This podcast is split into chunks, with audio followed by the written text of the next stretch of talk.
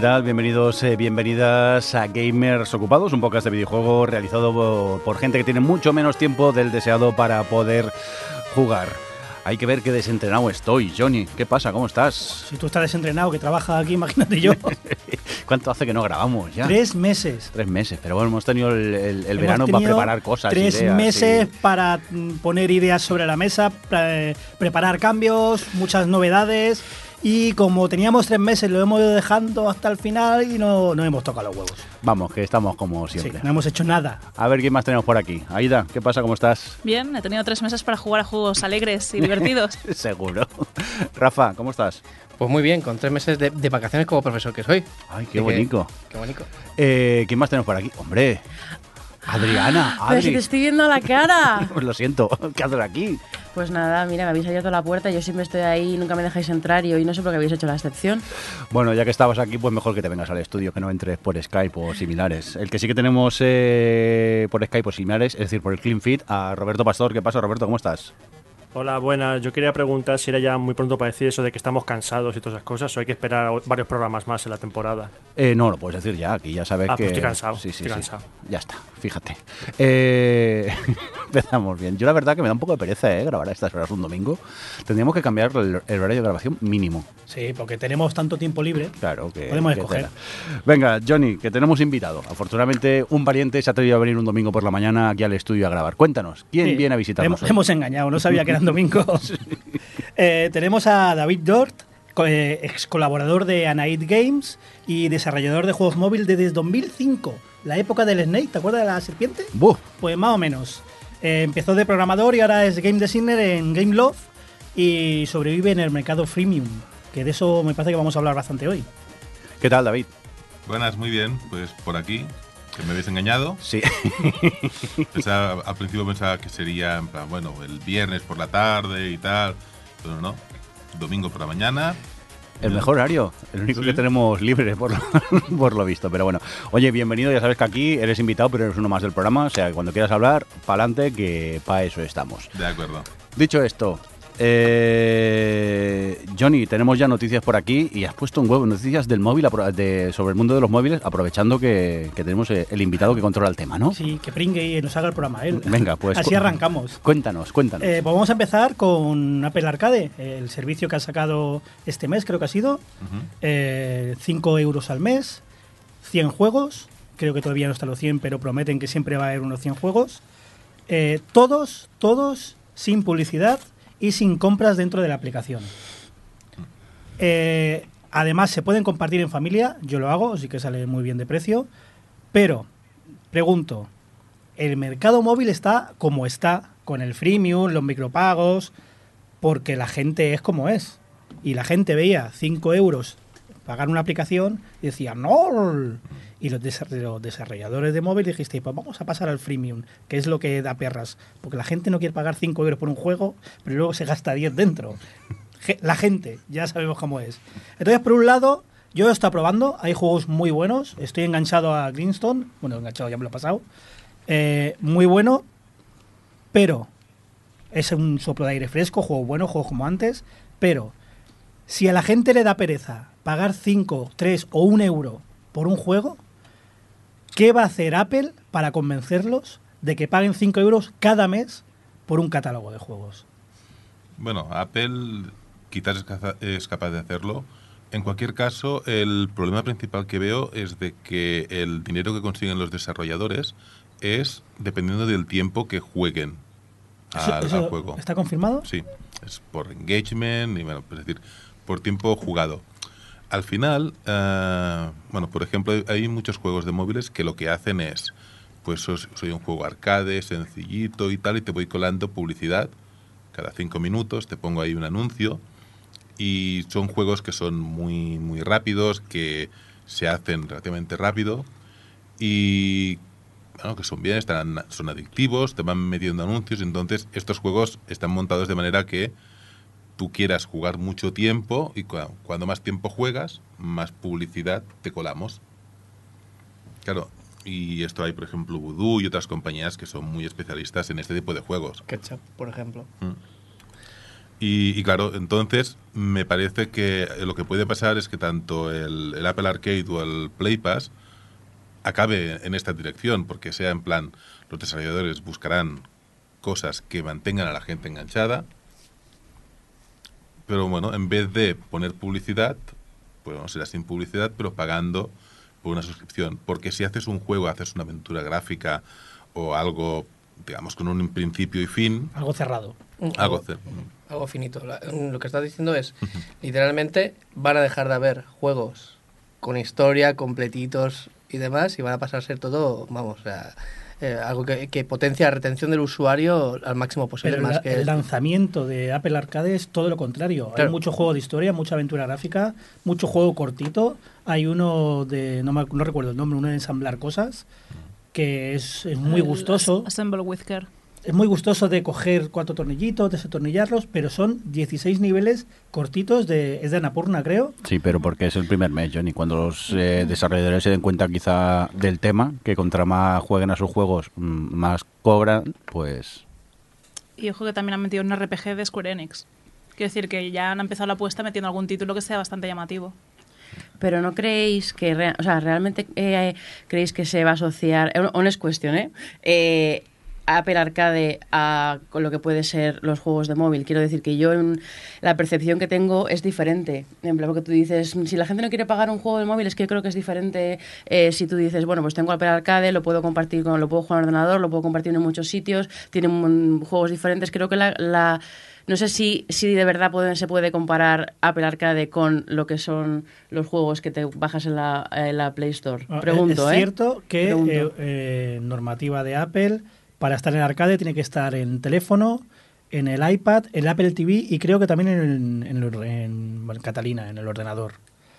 Pero sí que es preocupante lo que dice David, de que si el pago no es por descargas o no es por X, es por tiempo, sí que los desarrolladores van a estar encauzados a vamos a hacer juegos que consuman mucho tiempo.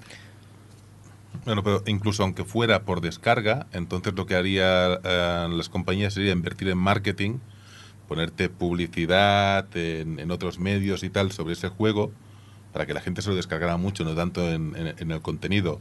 Es decir, el problema es de que esto tiene mala solución, precisamente por, por el tema.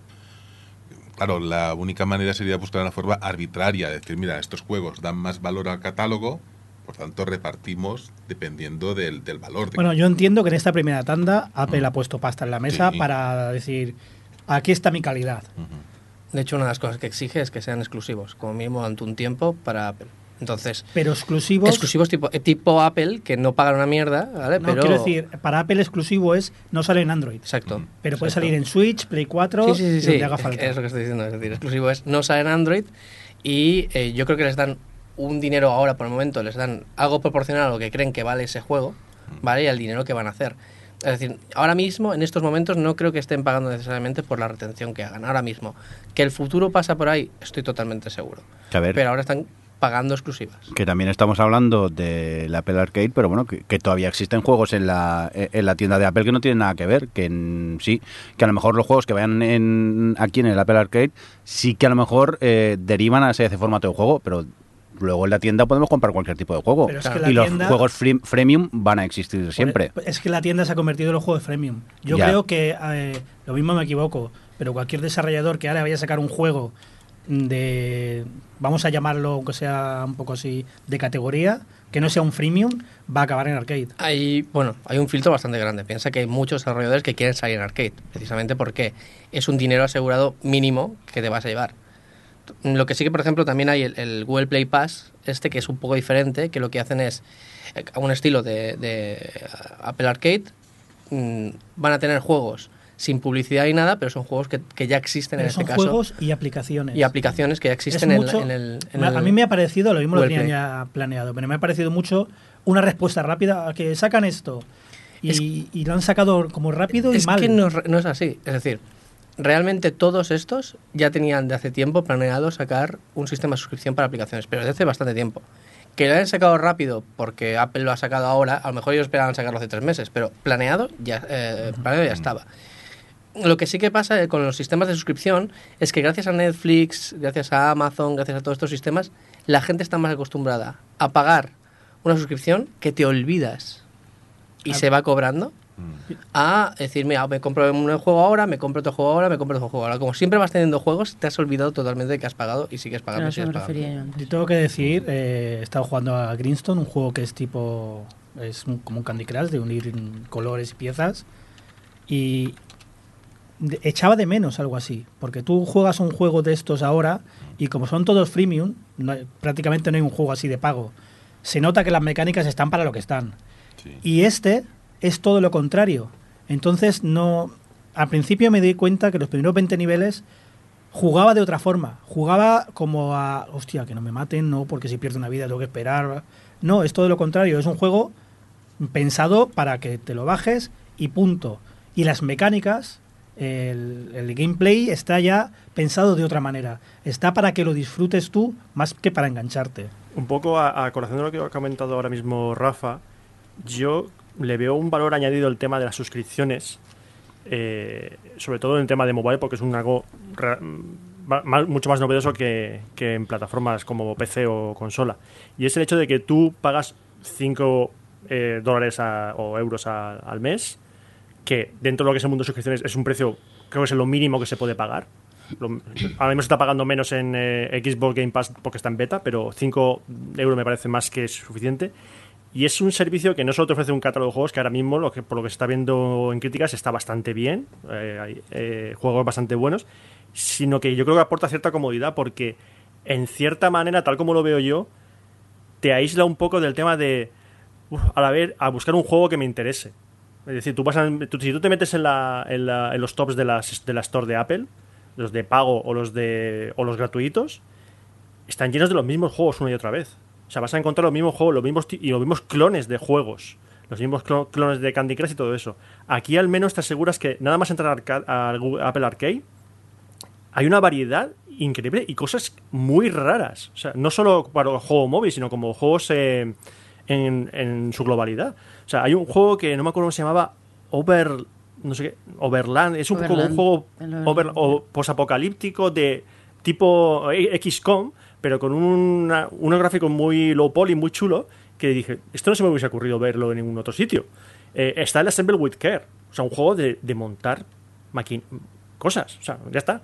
Son cosas novedosas y la verdad es que mm, yo incluyo esa comodidad, entre comillas, de entro aquí y a ver qué me encuentro y empiezo a experimentar y a encontrar juegos que no me esperaba encontrar en otro sitio dentro de lo que es el pago de la suscripción. Yo lo veo como un añadido eh, especial.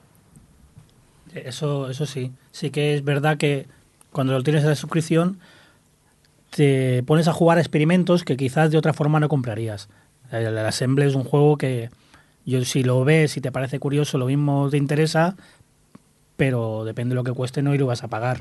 Pero si lo tiras a la suscripción, son 16 niveles, son cortitos, lo juegas, lo disfrutas y está muy bien, muy rico. A mí me gustó mucho, ¿eh? Oye, ¿vosotros últimamente comprabais juegos de móviles o ibais al freemium directamente? Yo compro... Yo compro mucho. Yo compro mucho. Me he pillado el Telling Lies y el Very Little Nightmares en, en una semana. Vale, vale. Eh, curiosidad, es que no sé si es la tónica habitual, ¿eh? Yo creo que la gran mayoría de gente no, paga no, por no. juegos para... Pregúntele a David. Mira. No, yo si recomiendo algún juego es como, ah, pero si cuesta 4 euros, como, ya, y tu móvil cuesta 1000. De, Pero, ok. de- de hecho, el juego que más se vende actualmente es Minecraft, aún. Y, pero si comparas el dinero que mm, consigue eh, Minecraft, pues quizás el, no entra ni en el top 100. Es decir, hay 100 juegos freemium por delante del Minecraft y detrás del Minecraft, hasta el siguiente juego de pago, hay pues 500 más. Es, básicamente todo ha ido enfocado al, al freemium. De hecho, antes, eh, antes no había freemium y todos los juegos costaban dinero, costaban pues 5 euros, 3 euros, 1 euro y bueno, la gente iba pagando. Pero bueno, al final el, tema es de que se genera una burbuja con tantos juegos y una cosa es eso, cuando tienes 50 juegos, pues dices, mira, me voy a comprar uno, pero cuando hay 10 millones de juegos, pues entonces mm, eh, cada vez, digamos, eh, se devalúa más. Y esto puede pasar también un poco con el, con el Apple, Apple Arcade. Sí, es lo que Bueno. decimos siempre, al final, cuando tienes 50.000 opciones gratuitas que puedes saltar de uno a otro si no te gusta, antes cuando tenías que pagar un juego, pues te quedabas con él hasta el final. Ahora encima también hay devoluciones, que eso está muy bien, así que si no te gusta, pero sí que es verdad que eh, el freemium va a seguir estando ahí y por mucho que mucho, mucho que, que haya Apple Arcade o el Play Pass y todo esto, a la gente también le gusta tener gran, gran, gran cantidad sin que te lo hayan escogido. Es decir, está todo ahí y, y buscar qué es lo que más te gusta. Eso la gente, yo creo que seguirá siendo una preferencia durante bastante tiempo. A, a mí es que me preocupa lo contrario. Yo sé que el freemium va a estar. Me preocupa que deje de estar Apple Arcade. No, claro. De que no triunfe y que es lo que os decía. Sí, el freemium está, pero todos sabemos lo que, lo que impone un juego freemium. Y ahora me pongo a jugar a estos juegos que no tienen, no, no, no se autoimponen hacer X cosas para engancharte o para obligarte a, a- a pagar algo. Y, y se nota mucho la diferencia. ¿eh? se creo nota que son- muchísimo. yo creo que son dos mercados totalmente diferentes. Es decir, a los que ya tenéis Apple Arcade, Apple Arcade Forever, a no ser que un mes diga, pero qué mierda es esta, que, que, que, que han añadido aquí, que no tiene ni sentido ni nada. Pero es que, es que apunta a un target totalmente diferente. Es que por el precio, Rafa, a mí no me parece tan caro. Cinco No, no, al mes y puedo es. coger juegos, pues mm, la verdad que me Pero- llama. No me he suscrito todavía Jordi, porque no cinco- tengo tiempo este mes. Pero Cinco en familia. En mi familia tenemos seis personas. En Google Play igual, ¿sabes? es decir, tú pagas y tienes para compartir con cinco personas y demás. Lo que digo es que de- realmente, realmente mm, no, no van al mismo target. Es decir, el que juega al Candy Crush y solo juega al Candy Crush va a hacer, va a hacer esto. El que es un poco más casual tirando a quiere una experiencia diferente va a tirar al arcade. Así que dudo que desaparezca, a no ser que ese, ese mercado sea muy pequeño. Y si es muy Claro. pequeño, lo único que tenemos que hacer es intentar a la gente animarla. Eh, que- La Eso gente es. que pagó en su, que paga en su momento por Monument Valley es la gente que se va a poner a Apple Arcade. Y la gente que juega al Candy Crush pues va a seguir con ese rollo, ¿no? O sea, al final... Y Yo, por ejemplo, Hmm. no soy ni de uno ni de otro. A mí no me gustan nada los sistemas de suscripción, sobre todo para juegos. Más que nada porque los juegos es algo que siempre he sentido un poco más de... He tenido ese sentimiento de propiedad, ¿no? Eh, y los free to play, pese a que los he hecho y me he empapado de ellos y veo cómo son, el- los free to play, el estilo free to play que hay en el mercado, no me suele ser de agrado. Entonces, claro, ¿qué pasa conmigo? ¿Sabes? Pues bueno, seguirán saliendo también juegos de pago, pues al precio que sean y, ahí estará. Bueno, yo personalmente lo que veo aquí un peligro es el, el hecho de que los freemium sí que son unos que consumen un montón de horas. Puedes jugarte juegos tipo el Brawl o algún juego de estos que es- son partidas y partidas y partidas. Y es un modelo de negocio que sí que les funcionaría en el Apple Arcade para el tema que hemos dicho antes de eh, pagan por horas que estés ahí jugando. Entonces, en plan de se puede ver reconvertido el freemium de ahora en la exigencia de Apple Arcade para poder ganar los desarrollador- eh, desarrolladores algo de pasta. Es decir, inicialmente se están desarrollando de formas muy distintas. Sí, sí, sí. Unos mm, se centran más en hacer una historia que, que sea atractiva, en unos gráficos atractivos. Los otros se, se desarrollan más en unas mecánicas que sean mm, más, más adictivas. Sí, que potencia retención. Pero puedes hacer eso, coger lo que tienes ya del freemium, pasarlo a Apple Arcade y forrarte, entre comillas. Sí, para, para la gente, digamos que para los desarrolladores que hacen juegos que están basados en publicidad, en esto, en hacer juegos arcade que sean, ir monetizándolo mediante poner anuncios cada cinco minutos, pues para esto sí que va muy bien el Apple Arcade, porque entonces sí que vas a mantener en principio los mismos ingresos porque la gente jugaría mucho tu juego, sí, es bueno, y es una buena alternativa, no tanto para los juegos que se basan en, en IAPs, en, en, en in-app purchases, digamos, y en gadgets y todo esto. Aún así, eh, yo veo un problema en estos modelos, es de que estos modelos, el número de suscriptores no va a aumentar exponencialmente, va, va a crecer un poco, si mejora el catálogo, pero no va a crecer eh, exponencialmente. Pero en cambio, lo que sí que va a crecer exponencialmente va a ser la cantidad de juegos que entren dentro. Bueno, una de dos, o crece exponencialmente porque es interesante y entonces la gente hace juegos, que es un poco lo que pasó en la tienda normal de Google o, Apple, que cada vez había más juegos. Si entran más juegos, entonces significa que la parte proporcional de dinero a repartir entre esos desarrolladores cada vez será menor. Y por tanto, mm, es posible que se genere Porque los burbuja. 100 juegos es un número fijo o, No. o irá creciendo. No, no, eso en principio es cada. Vamos a ir añadiendo, vamos a ir aprobando juegos con suficiente calidad para entrar. Porque en Xbox, en el Game Mm. Pass, son X juegos y entran unos y salen otros. No lo sé. La- sé que han prometido 100 juegos, pero no sé si es una cifra de van a estar ahí siempre o va a ir creciendo el catálogo. Yo creo que crece el catálogo. Al menos en el Play Pass, por lo que vi, era ir creciendo el catálogo. El Play Pass se parece a eso, ¿no? Al Xbox Pass y todas estas cosas de Microsoft. Y a todo esto es, eh, una vez esté Stadia, ¿cómo va a afectar a todo este tema? Porque es en plan de, ya cuando tienes eh, toda la compatibilidad también para poder jugar desde el móvil a otra plataforma distinta, cuando ya vayas metiendo es como, ostras, aquí en la ecuación ya sí que se, se alterará demasiado. Son mercados muy diferentes. O sea, Sí. Stadia apunta al, al, al jugador de- clásico de consola o PC.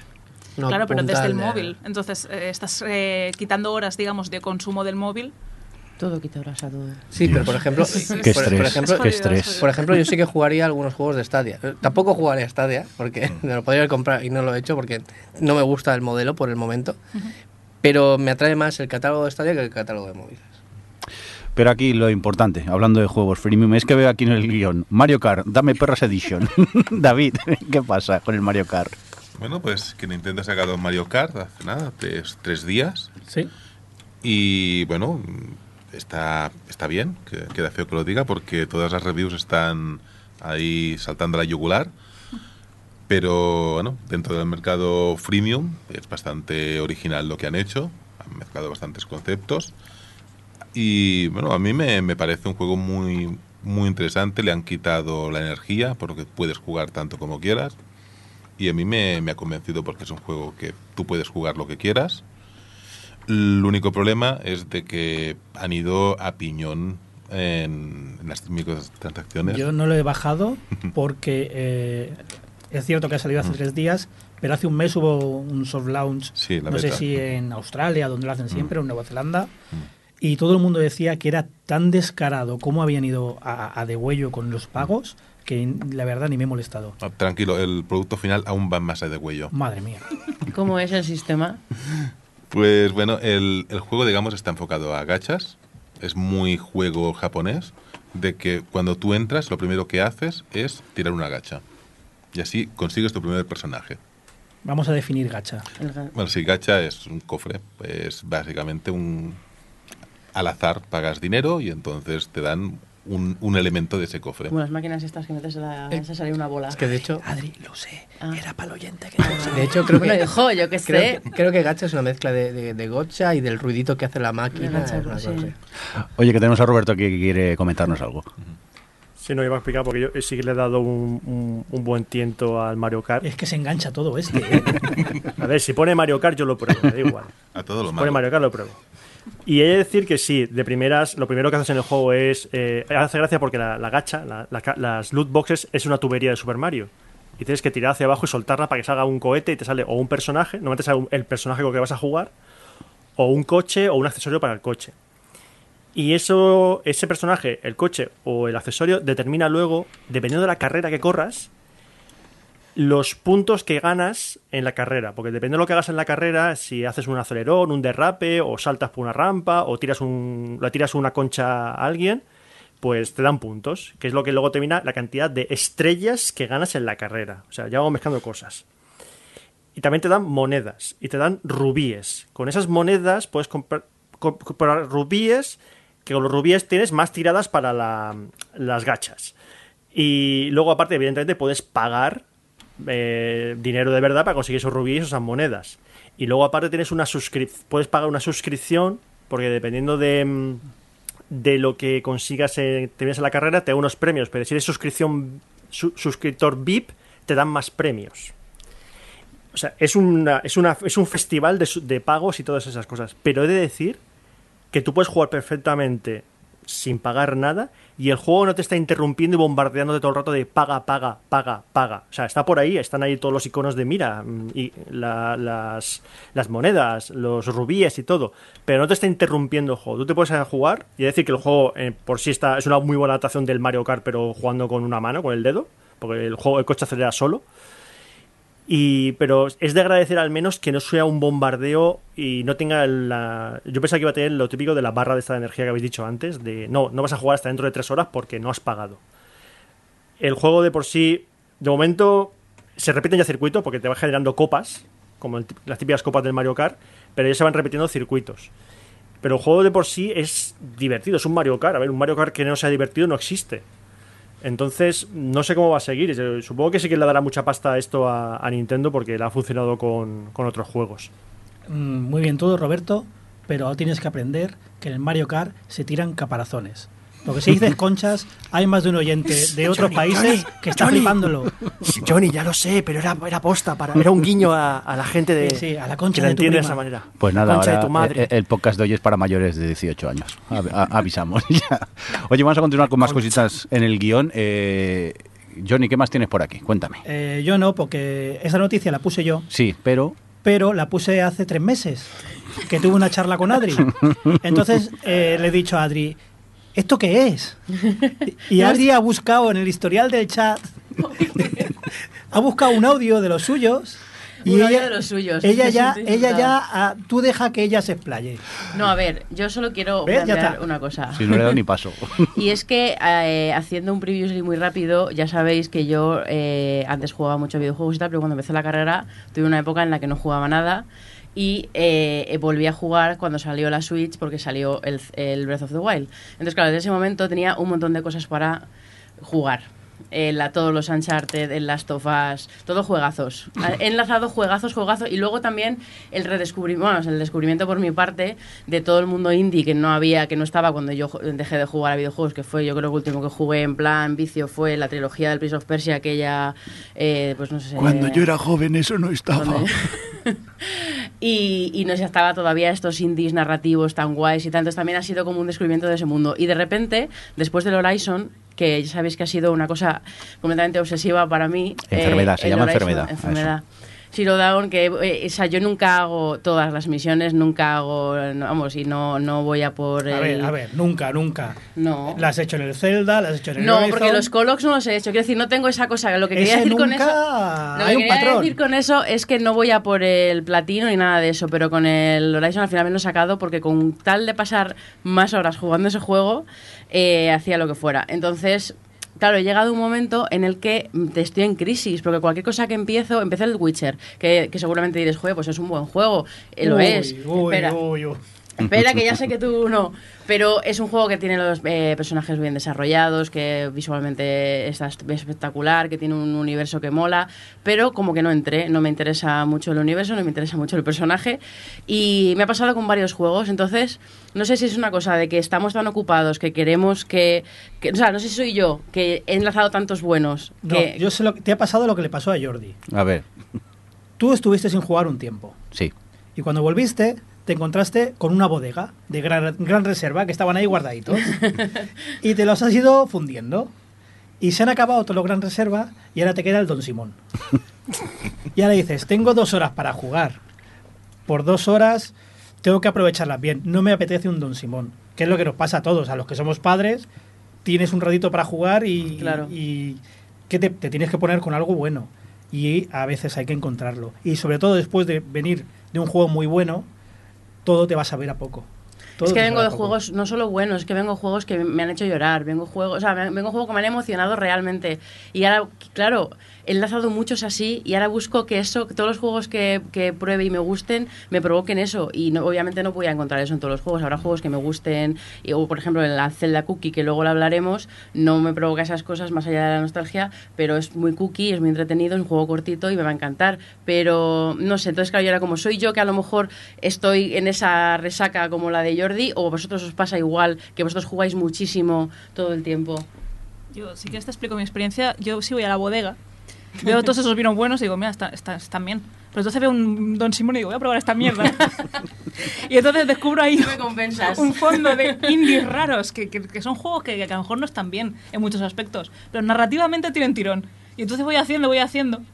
Y digamos un poco en la analogía me pasa algo eh, raro, que es no tengo tiempo para los triple A's. Yo, por ejemplo, el, el problema que, que tuve en las últimas rebajas, por ejemplo, de PlayStation, era de que estaba mirando y tal, digo, mira, hostia, el Tomb Raider, el Rise of Tomb Raider por 7 euros, el Mass Effect Andrómeda por 5.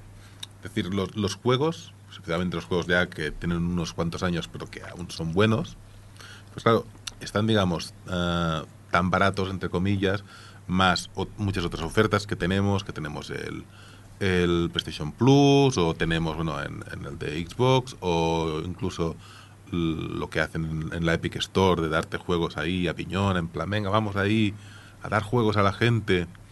Y claro, es eso de que yo como mínimo tengo como un bloqueo de decir, vale, voy a jugar a, a algo, pero bueno, me voy a poner con el celeste, que aún no lo he probado, o me pongo con este otro que tengo aquí del Plus, o el Arkham Knight. Está como no- en Netflix, que Sí, pasa sí. más tiempo Sí. mirando qué vas a ver Sí. que viendo algo. Mm. En mi caso un poco diferente. Piensa que yo, por ejemplo, he hecho eh, de un trabajo, he jugado a juegos de mierda. Entonces, claro, vosotros veis el Don Simón y dices, hostia, qué ascazo, ¿no? Yo voy a la marca blanca del día, que debe tener listeriosis. No lo sé, no, no quiero que nos denuncie, no quiero que nos denuncie. Le echo gaseosa y Coca-Cola, ¿sabes? Como si fuera esto una fiesta infantil. Y... Eh, Fiesta la- infantil con Don Simón. ¿A qué fiestas iba este? pues a las mías. Es, que es, de barrio. Es de Así ha barrio. salido. La cosa, la cosa es que eh, también he jugado muchos juegos. Bueno, mucho, pues por ejemplo, a Celeste, he jugado a los Uncharted, he jugado a gran variedad. Y muchas veces es eso, es decir, mm, depende de cómo te lo plantees. Los juegos mediocres, ya no digo los malos, estos que juego por los roles, sino los juegos mediocres muchas veces hay cosas que los hacen no tan mediocres. Y esto lo he aprendido durante mucho tiempo porque, ostras, esa chispa. Vale, que a lo mejor jugar 5 horas a un juego para ver esa chispa parece que no valga la pena. Pero hay veces que dices, ostras, le, le tendría que haber dado una oportunidad antes y no haber hecho tanto caso a las críticas a lo mejor, porque este juego sí que me ha llegado más que incluso otros que, que tampoco eran para tanto. Pero ¿sabes lo que pasa? Que eso te puede pasar con una película, porque dura X horas. Con un juego que dura 20, 30 horas, en filtrar, Sí, pero no. filtrar y saber qué te va a llegar y qué no es, es difícil. Hay veces que mm, hoy en día, tal como están los precios, en serio, o sea, tal como están los precios, no hay riesgo. No, no, no hay tanto riesgo. Gastarte un euro y medio. No, no, el No, riesgo no no es dinero, es- es es tiempo. Es tiempo. Y tiempo. Para te- mí lo difícil es el es que voy a no- ello, voy a ello. Gastarte un euro y medio. Jugar un par o tres de horas y decir, pues mira, no me ha acabado gustando. Ese par o tres de horas tampoco es tanto dentro de lo que te puede costar un juego de 80 horas, por así decirlo, que es de los que estamos hablando muchas veces. Y hay veces que nos llevan sorpresas. Con lo cual, hay veces que ya digo, probar cosas que diríamos, "Mm, esto me da reparo, quizás es incluso buena idea. No, bueno, sí, tampoco, tampoco me refería necesariamente a los AAA, ¿eh? porque en plan de, de, de gran Ah. me refiero a cosas también como Journey, como también juegos pequeños que me han flipado. Me, y- refiero a eso. Pero, pero claro, lo que- con respecto a lo que tú dices, en mi crisis, esto, la conversación la tuvimos porque empecé el Witcher, llevaba 10 horas y es como, no me engancho. Yo necesito engancharme, a- y yo y ya sabéis que a mí me encanta el rollo de la narrativa, tal, pero ni siquiera por ahí de decir, le saco algo, entonces yo decía, ¿qué hago? Sigo un poco más a ver si consigo ya entrar del todo y, y que, y que esta, y, y descubrir lo que hay detrás del Witcher que le está enganando a todo el mundo o, o que yo conecte con cal- cualquiera que sea el elemento del juego con el que conecte o me paso a otro a ver si encuentro esa chispa un poco por más Vale, pronto. Pues precisamente es lo que digo. Es decir, Mm. esa chispa hay veces que la encuentras Joder. en juegos pequeñitos, Ya. de mierda, que en juegos de 80 horas que dices, madre que mía, o sea, he pasado 40 y todavía no he visto nada. Hay menos riesgo, por eso digo, muchas veces hay menos riesgo. Eh, aquí voy a sacar otra vez a colación el tema de las suscripciones porque creo que es algo que nos eh, evita el tema de buscar mediocridades. Porque el trabajo de la selección no lo hacemos nosotros, lo hacen otros. Bueno, métete en el catálogo de Netflix y Eh, hablamos. ya, ya. El Amazon. Claro, hay público, ahora hay, público, hay público para todo, hay público para todos. Entonces, eh, a ver, el hecho de pagar una suscripción, es decir, ahora que juego, una mediocridad, esto no sé si me va a gustar. Normalmente, digo normalmente porque seguro que habrá alguna excepción, eh, cuando ves una suscripción tipo el Game Pass o bueno, que hemos hablado ahora o u otro, sabes que al menos esos juegos están ahí porque tienen un, un mínimo, es decir, no son, no son la leche, no son superventas, seguramente. Los motores superventas van por su bola, no van a meterse en un servicio de suscripción. Pero el hecho de tener el, el pago ahí, dice, tú X, cada mes vas a tener esos X juegos, dice, elige uno, elige uno. Y si no te gusta, tienes otro nuevo de ese mismo mes para disfrutar. Pero yo creo que, o sea, se- el- tu argumento se niega con una cosa que tú mismo has dicho, que es como hay cosas para todos. Si al final no es una cosa de que haya mediocridades o haya juegos buenos o haya filtro o lo que sea, sino que hay tanto que tienes que hacer, eh, eh, invertir el tiempo, esa hora de, eh, que a lo mejor puedas estar jugando en buscar, en rebuscar algo que Sí, sea para pero, ti. Eso es lo complicado. Pero pasamos de hacer una criba de un catálogo enorme a un catálogo más reducido, porque suscripciones tienen menos juegos que el catálogo general de la plataforma. Bueno, no, a ver. Es un, fi- es un primer caso- filtro. Considerarlo un primer filtro. Pero bueno, en cualquier caso, estoy en crisis. Por favor, decidme juegos. Que hay demasiado juego. Yo es que es el estrés de, y es lo que dice David, que los ves de oferta y dices, venga, va, que algún día lo jugaré, algún día, algún día, y tiene juegos de hace cuatro años pendientes porque todavía no te has, no te has podido poner. Adri, anota, anota. El año que viene, Cyberpunk 2077. Cállate, que el 21 de febrero de 2020 llega el de Last of Us 2. Y yo quiero poner mi vida en Fast Forward. Hemos calculado y a Adri le da tiempo entre que sale y hacemos programa de jugarlo tres veces. O sea, nos lo comentará bien comentado. ¿Sabes que lo regalan el remaster de la Play 4 ahora? sí, sí, lo he visto. Una cosa, por ejemplo, vosotros nos pasa de que os hacéis como un timeline de, a ver, ah, tal mes va a salir tal juego, tal otro mes va a salir tal otro. En plan, vale, tengo estos dos meses para, para este juego porque si no me sale este otro y se me va, se me va a pillar el están- toro. es- Yo tengo en Evernote mucho- una nota con los meses, los juegos que salen en la Switch, que es lo que a lo que más juego en realidad, y también y me hago un poquito porque claro, al final tienes que Pero es gestionar. que es eso, es que, que no es problema de dinero, que estáis hablando de dinero y catálogos. Sí, sí. Y no es eso, es juegos excepcionales como un de las sofás no pueden salir cada año. No, no tarda seis Pues meses. en debería, ¿qué hacéis? ¿Qué hacéis? ¿Qué no estáis haciendo de las tomas cada Entonces, cuando acabas uno, tienes un vacío de ¿qué juego ahora? ¿El Candy Crush? No. Y no sabes, no sabes qué, a- qué agarrarte. Y te dan cosas como eh, The Witcher, mucha fama, pero si no has entrado en 10 horas, déjalo y a otra cosa porque estás perdiendo el tiempo. No, pero a, a mí me pasa lo contrario. Yo lo que pasa es de que me pongo y digo, mira, tengo que jugar al Red, eh, Red Dead Redemption 2, que no lo pillé en su momento. Pero bueno, esto van a ser 80 horas que... 80, dice. Bueno, 80 horas, en plan, me, digo, bueno, pues entonces no me lo pillo porque dentro de poco viene la Kojimada y después va a venir el tal otro y después va a venir tal y tengo que encontrar un hueco para este juego. Porque Pero a mí me fascina que penséis así, teniendo en cuenta la de juego, al menos yo, la lista que tengo de pendientes, no me planteo en un futuro. Primero porque valen una pasta y teniendo en cuenta los ju- juegos buenos que tengo por jugar, digo, ya si eso, cuando pueda me lo compro. Pero es que hay juegos que, es claro, si te gustan tanto... Es que no puedes esperar. No, no puedes esperar. Y dices, bueno, tengo que aparcarlos. A, menos esto con el de las sofás, por ejemplo, es esto. Yo sé que voy a caer el día uno. Todos, todos vamos a Sí, caer el y- día y- uno de salida. Y, y no voy a decir, bueno, que tengo que acabar este, que tengo aquí... Tengo que acabar este RPG. juego de gachas, No. contando. No, pero yo realmente no tengo problema. Una vez que entro en un juego, no tengo problema en echarle 230 horas al Breath of the Wild. El, el tema es que, yo- o sea, esas 230 horas yo, esto, yo estaba eh, completamente entregada al juego. En el momento en el que me desconecto, pues dejo de jugar. Pero, o sea, no es tanto que me cueste invertir todo ese tiempo, sino que, que me cuesta encontrar un juego en el que, que- que tenga ese impulso de, de estar 80 horas jugando a un juego. Pero bueno, Pero es cuestión de suerte a veces y conectar con el, con no, el también, juego. también depende de ti, ¿eh? del momento que tengas. A lo mejor no es mi momento para jugar a The Witcher, porque vengo del Horizon y estoy un Claro, es que ahí está. Yo normalmente, si me juego mundo abierto, luego el siguiente juego intento que no sea mundo abierto, porque lo compararé con el otro y posiblemente saldrá perdiendo el, el juego que acabo de empezar.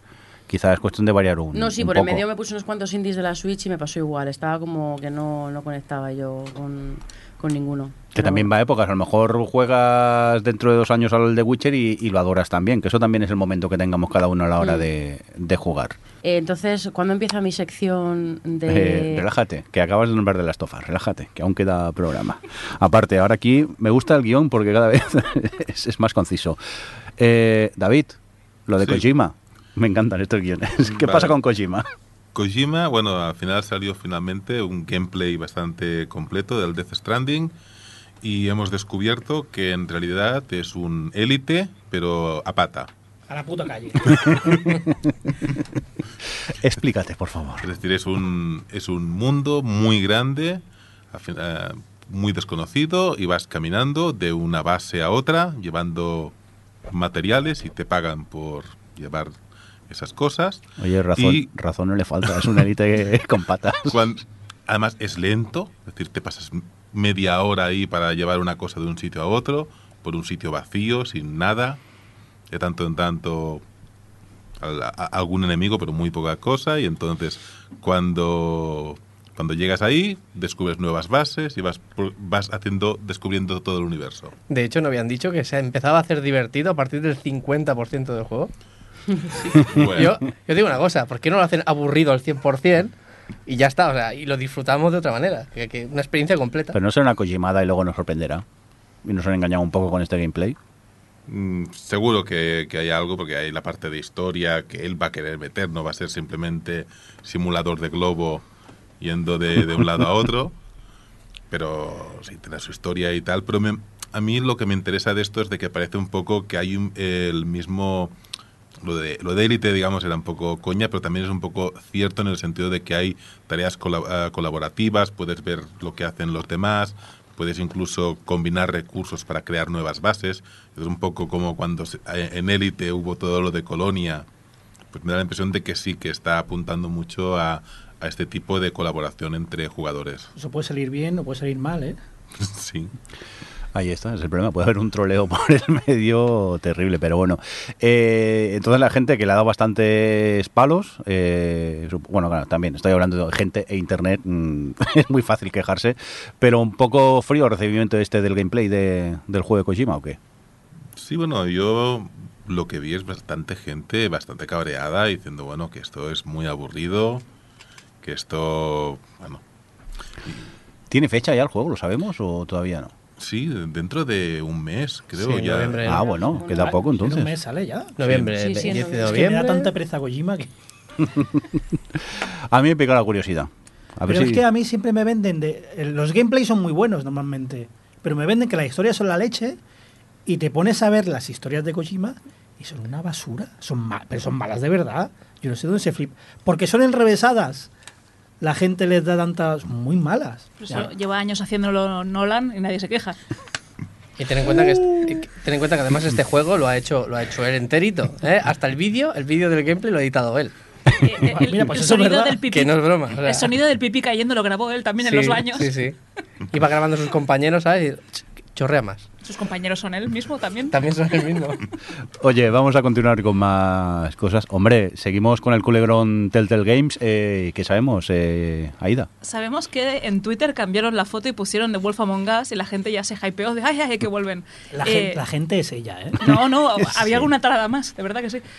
El caso es que sí, vale, se han comprado los, lo- digamos, se ha comprado el nombre de Telltale Games, se han comprado varios assets, se han comprado varias cosas, pero se han perdido muchas por el camino, entre ellas el personal de Telltale Games, la licencia de Stranger Things, la licencia de The Walking Dead, que como lo acabó sacando Skybound el último capítulo, pues eh, ya no tienen los derechos los propios Telltale Games, los nuevos Telltale Games.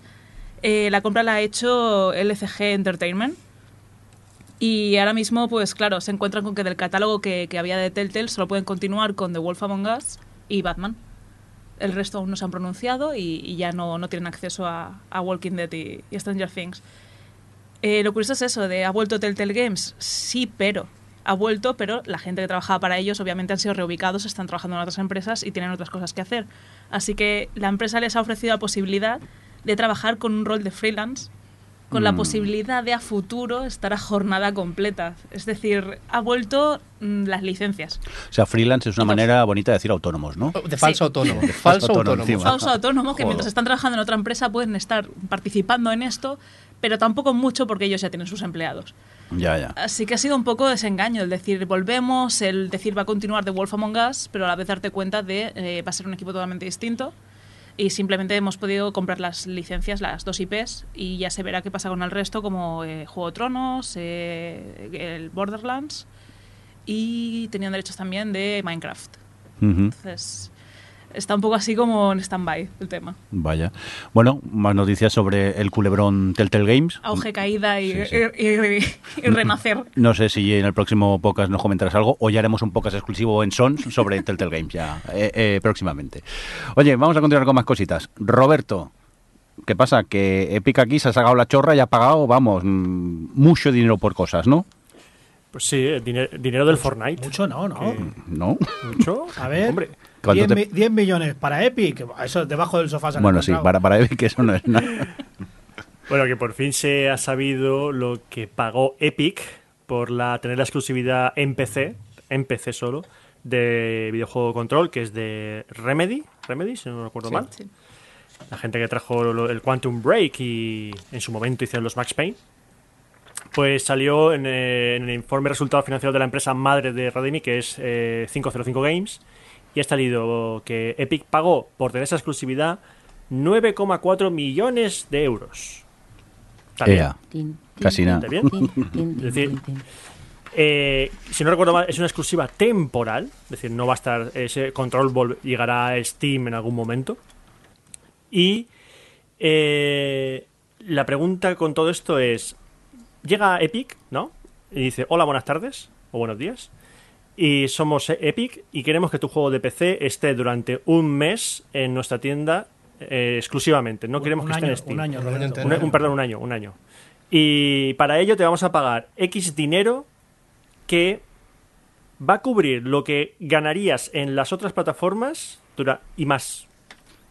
O sea, dinero garantizado. Dinero garantizado por pagarte la...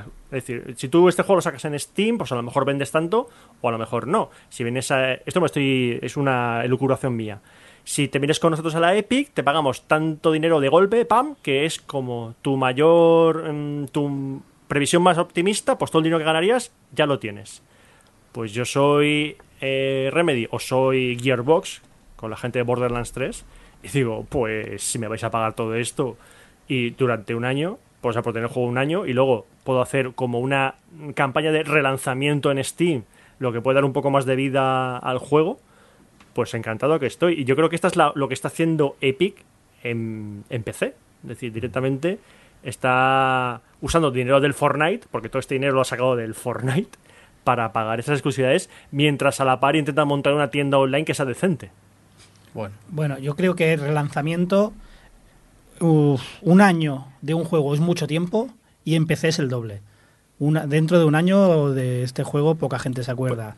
Eh, pues es, que, es que sobre eso quiero decirte, ahora mismo creo que se va a cumplir la- el, el tiempo de exclusividad de uno de los primeros juegos que salió como exclusivo en Epic. No recuerdo qué juego era, pero habían ya noticias de que este juego va a estar disponible en Steam. Sí, pero el que quiere jugarlo ya lo ha jugado. 100%. Habrá Hay cuatro que gatos. Sí, cuatro gatos. Sí. Cuatro gatos y tú, a lo mejor. Pero nadie más, Roberto. La gente que quiere jugar pasa de estas historias. Y Epic, eh, es verdad que está. Tiene dinero a puertas. Mm. O sea, debajo del sofá tiene 10 millones. ¿Por qué? Porque se le han caído. Porque con el Fortnite está generando mucho. Y sí que es cierto que si quieres competir con Steam, se hace así. Porque yo no he comprado un solo juego en la Epic Store. Pero cada semana regalan uno, dos o seis. Mm. Como esta semana pasada han regalado seis juegos. Oye, pues avisarme, hostias. Que no me había enterado. Cada Los tres eran semana. Legos. Yo tengo, sí, tres Legos y tres Batman. Y yo con la tontería tengo un catálogo en un, en un launcher que no he abierto nunca, pero tengo ahí un catálogo de juegos muy buenos. Porque además son juegos que no están regalando purria, ¿eh? están regalando juegos de mucha calidad.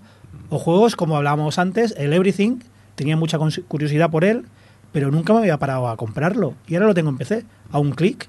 Con la tontería tengo una biblioteca que va creciendo y quizás cuando saque un exclusivo de estos, digo, "Pf, pues si tengo 40 juegos buenos aquí, pues quizás me lo compro en esa tienda. Y es la única forma de competir con Steam. Es la única. Porque sí, está GOG y están cuatro más, pero todos sabemos que son secundarias.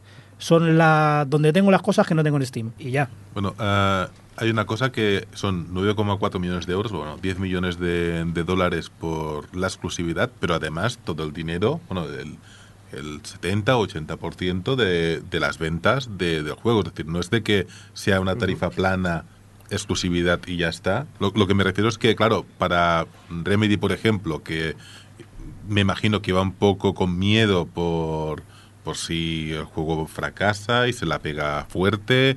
Y aquí de esto sí te ofrecen 10 millones como base a cambio de simplemente perder quizás potencialmente unas cuantas ventas de PC de gente que diga, no, no, yo en Steam lo compraba, pero en Epic no.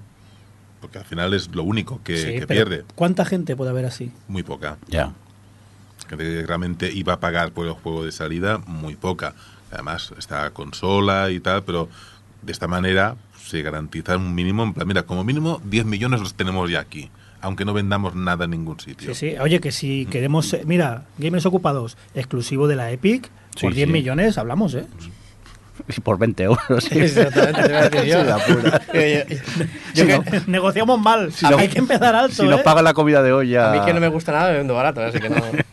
Lo que sí que, bueno, en este caso no es que le den 10 millones y además eh, lo- todo lo que vaya ganando. También es un poco, es eh, le dan 10 millones de adelanto, que eso es una pasada también, que te den de adelanto, y hasta que llegas a un tope y luego todo lo que ganes de más. Que a lo mejor siguen ganando dinero, pero claro, cualquier empresa dice, mira, vendas o no vendas, vas a tener este dinero, ¿vale? Luego ya todos los beneficios que pasen de aquí te los seguiremos dando. Pues obviamente, sobre todo si eres una empresa pequeña, en este caso Remedy no lo es, Bueno, está con 505 Games, ¿eh? eh, no lo es o no lo era, ¿vale? Ah, eh, Yo creo que ahora está Sí, yo- bordeando que este juego era lo que. Bueno, 10 millones. lo- el impulso que Claro, necesitaban. y estos 10 millones nos los han gastado en la traducción al castellano. Pero bueno, ah, la, porque ¿no habláis de esto? Mejor no. Vale. pues Me- ah, mejor no, porque ya hablamos de algo parecido con South Park y me llegó por otro lado porque había sido y mejor no hablamos del tema. La cuestión es, eh, yo creo que esto también beneficia mucho a los indies, más que nada a, a aquellos que realmente las van a pasar muy, muy, muy, muy mal si no tienen un cash eh, inicial, porque hasta que llegas a ver, no- obviamente a un indie cualquiera no le dan 10 millones, pero sí que le darán a lo mejor 200.000 euros. Y esos 200.000 euros hasta que los ganas en Steam, pues puede pasar bastante tiempo, o, incluso en Epic, hasta que los ganas en Epic, hasta que llegan a rellenar esos yo creo que no me extraña. O sea, yo creo, si fuera a mí me dijeran una exclusividad, aunque sea 10.000, es que lo tienes que hacer. Ya haces exclusividad en Apple sin ganar un duro simplemente por salir en portada, pues imagínate si encima te dan dinero. Venga, vamos a dejar el tema de Epic de lado. Vamos a, a pillar a Adri que está distraída con el móvil. Ay, ay. ¿Por qué has puesto aquí The Last of Us Eh, po- 2? eh, pobrecita. ¿Eh? Es que Esta- deberíamos llevar eh, 45 minutos hablando de las tofas. Pero si solo han sacado otro trailer y un poco de gameplay. pero, pero mola, y tengo muchas No ganas. digas No, no, nada, sí. que no lo he visto, ¿eh? Pero entonces, ¿de qué voy a hablar? Si no puedo contar todos los Spoilers spoilers. cero. Joder. Vamos, que hay ganas de, de Last of Us ganas, 2. ganas. Sale Sabemos ya la mayor. fecha. ¿Eh? Sabemos ya la fecha sí, el de... 21 de febrero de 2020 va a salir. Yo tenía esperanzas de que tardara un poquito más. Solo por. Para comprarte la Play 5. Para comprarme la Play 5, pero bueno. Y va a haber multijugador y tal, pero bueno, y van a sacar unas ediciones de coleccionista más cookies. pero nada, es que si no puedo hablar de los spoilers. Pero bueno, tiene una, muy buena pinta. Hay perretes, tengo mucha. Me da mucha cosa que haya perretes. Eh, lo decía ayer con Jordi, es como. Me decía.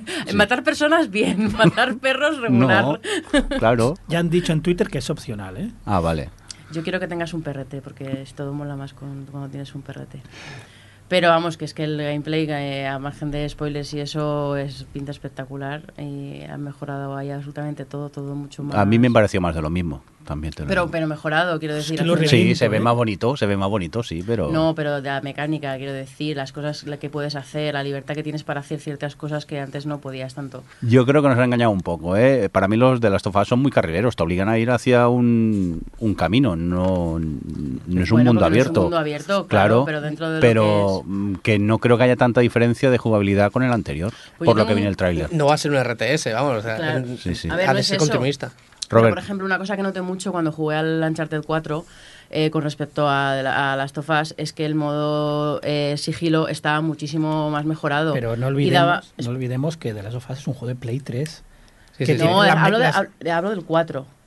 A ver, el, el, El- Uncharted. el Uncharted, el Uncharted 4, claro, claro. Claro, de pero las por sofás eso es de Play 3, tengo tiene las limitaciones de ver Play 3. To- Pero que te- por eso que tengo ganas de, de todas esas cosas que estaban en el Uncharted 4, eh, que no estaban en las tofas, que estaban ya mejoradas, se notaba que estaban mejoradas desde la, desde la no desde la Uncharted 2, sino desde el Last of Us, y ahora van a coger lo que, lo que tenían en el 4 y lo van a poner en el 2 todavía más mejorado. Y a ver, tiene- entiende que a mí el- lo que más me gusta de este tipo de juegos casi más pasilleros es el modo sigilo y que puedas estar y que, y que, y que en, la- en el Uncharted me encantaba poder eh, combinar el sigilo con disparos, que es algo que no podías en el, en el Last of Us. Si te veían, te veían y punto.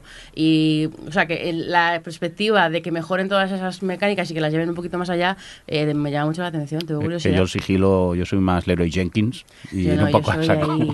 el sigilo me, me cuesta. Oye, Robert, que quería comentar algo, ¿no? Del juego. No, no, yo solo quería decir que manden ayuda, por favor.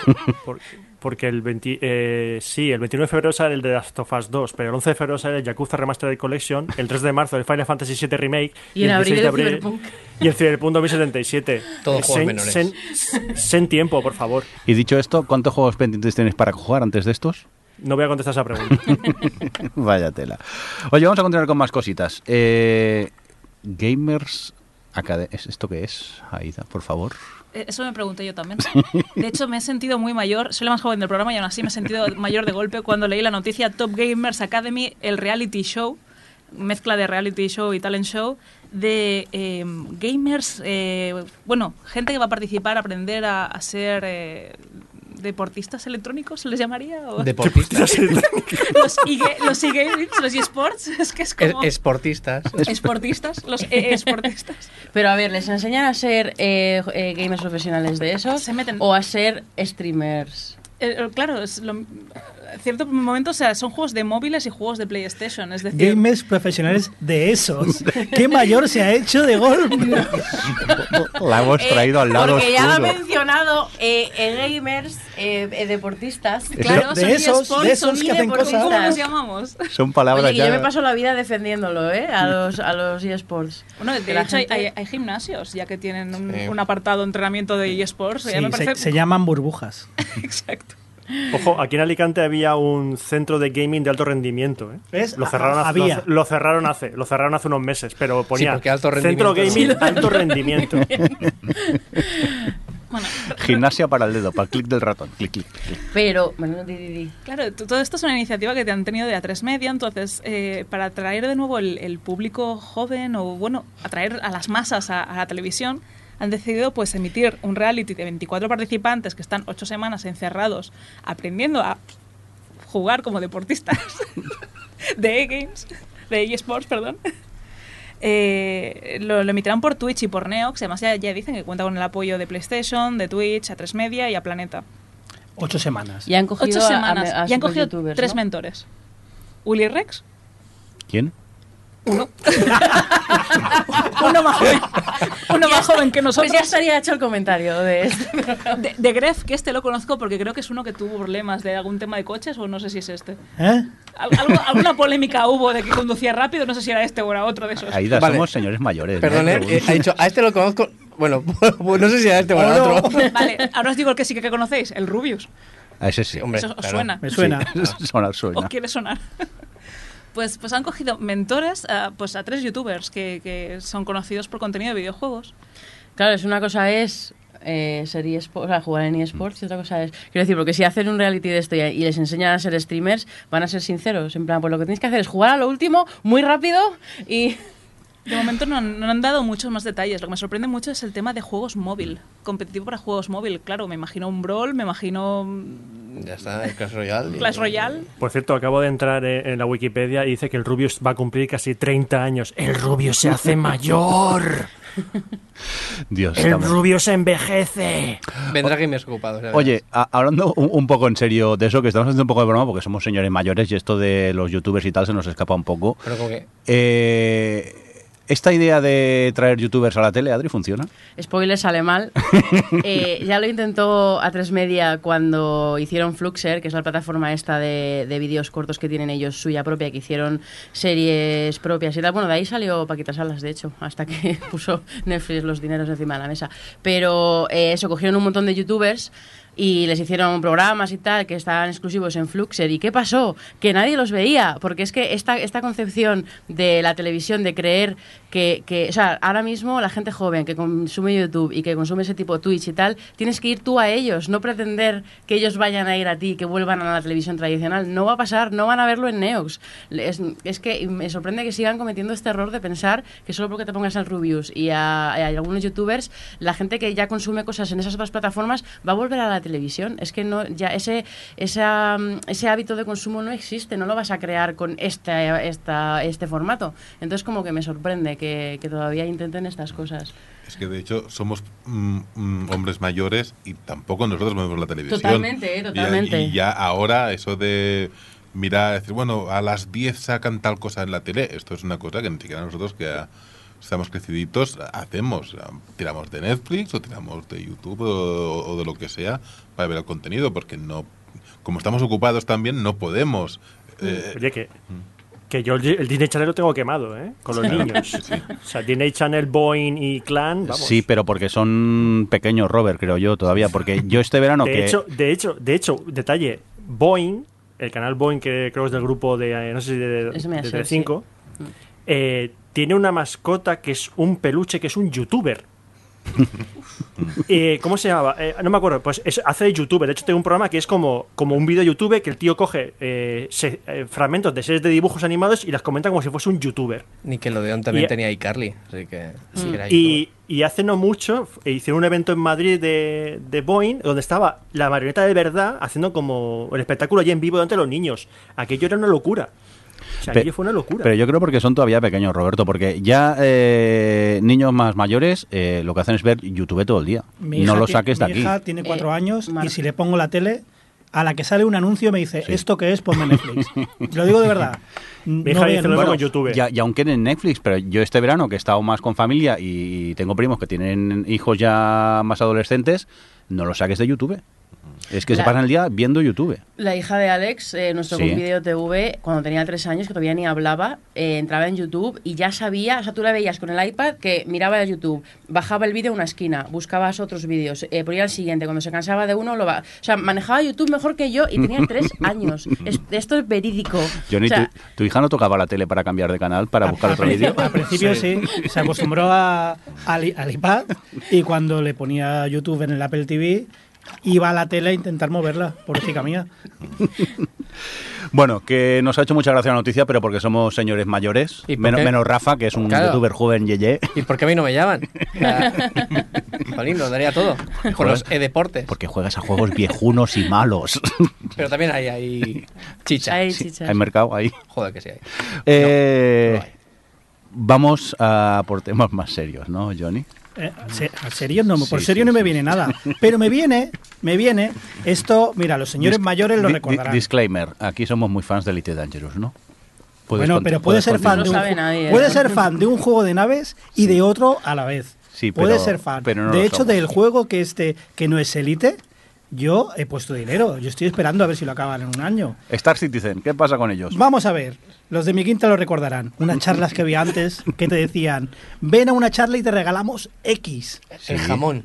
X. Aceite. Bu- Bueno, yo me acuerdo de pequeño en el Tibidabo que mis padres se comieron dos horas de charla por un tangram de mierda. y era una charla que te atraían con un regalo y cuando estabas dentro te intentaban vender algo, normalmente una La multipropiedad. multipropiedad. que era un timo. Pues dicho esto que no tiene nada que ver, vamos a hablar de un juego de naves. Resulta que a unos bakers de o backers, ¿cómo se dice, Adri? Los que han puesto dinero. Backers. Backers. Pringaos. Sí, vamos a llamarlos primos. En este, en este contexto vamos a llamarlos primos. Resulta que si eres un primo de esta gente, eh, si has cumplido un requisito, te mandan una invitación. ¿Cuál es una el invitación. requisito? Vamos, vamos por partes.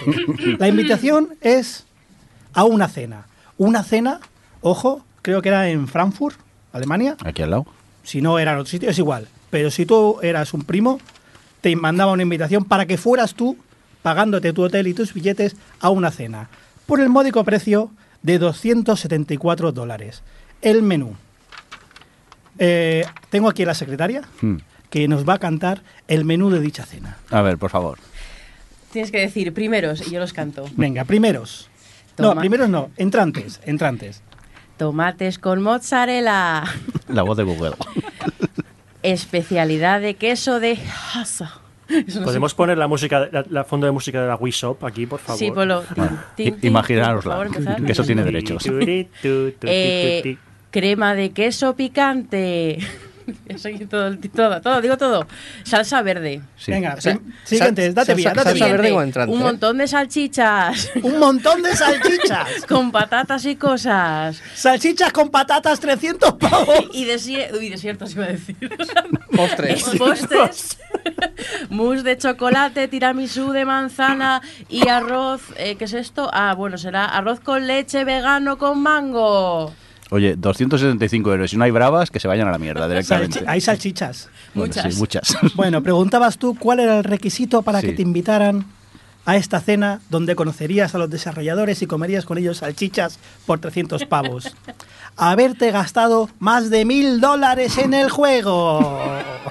Estamos hablando de mil dólares en el Star Citizen, un juego que todavía No realmente no existe, que está en, El en juego alfa, era venir a la comida.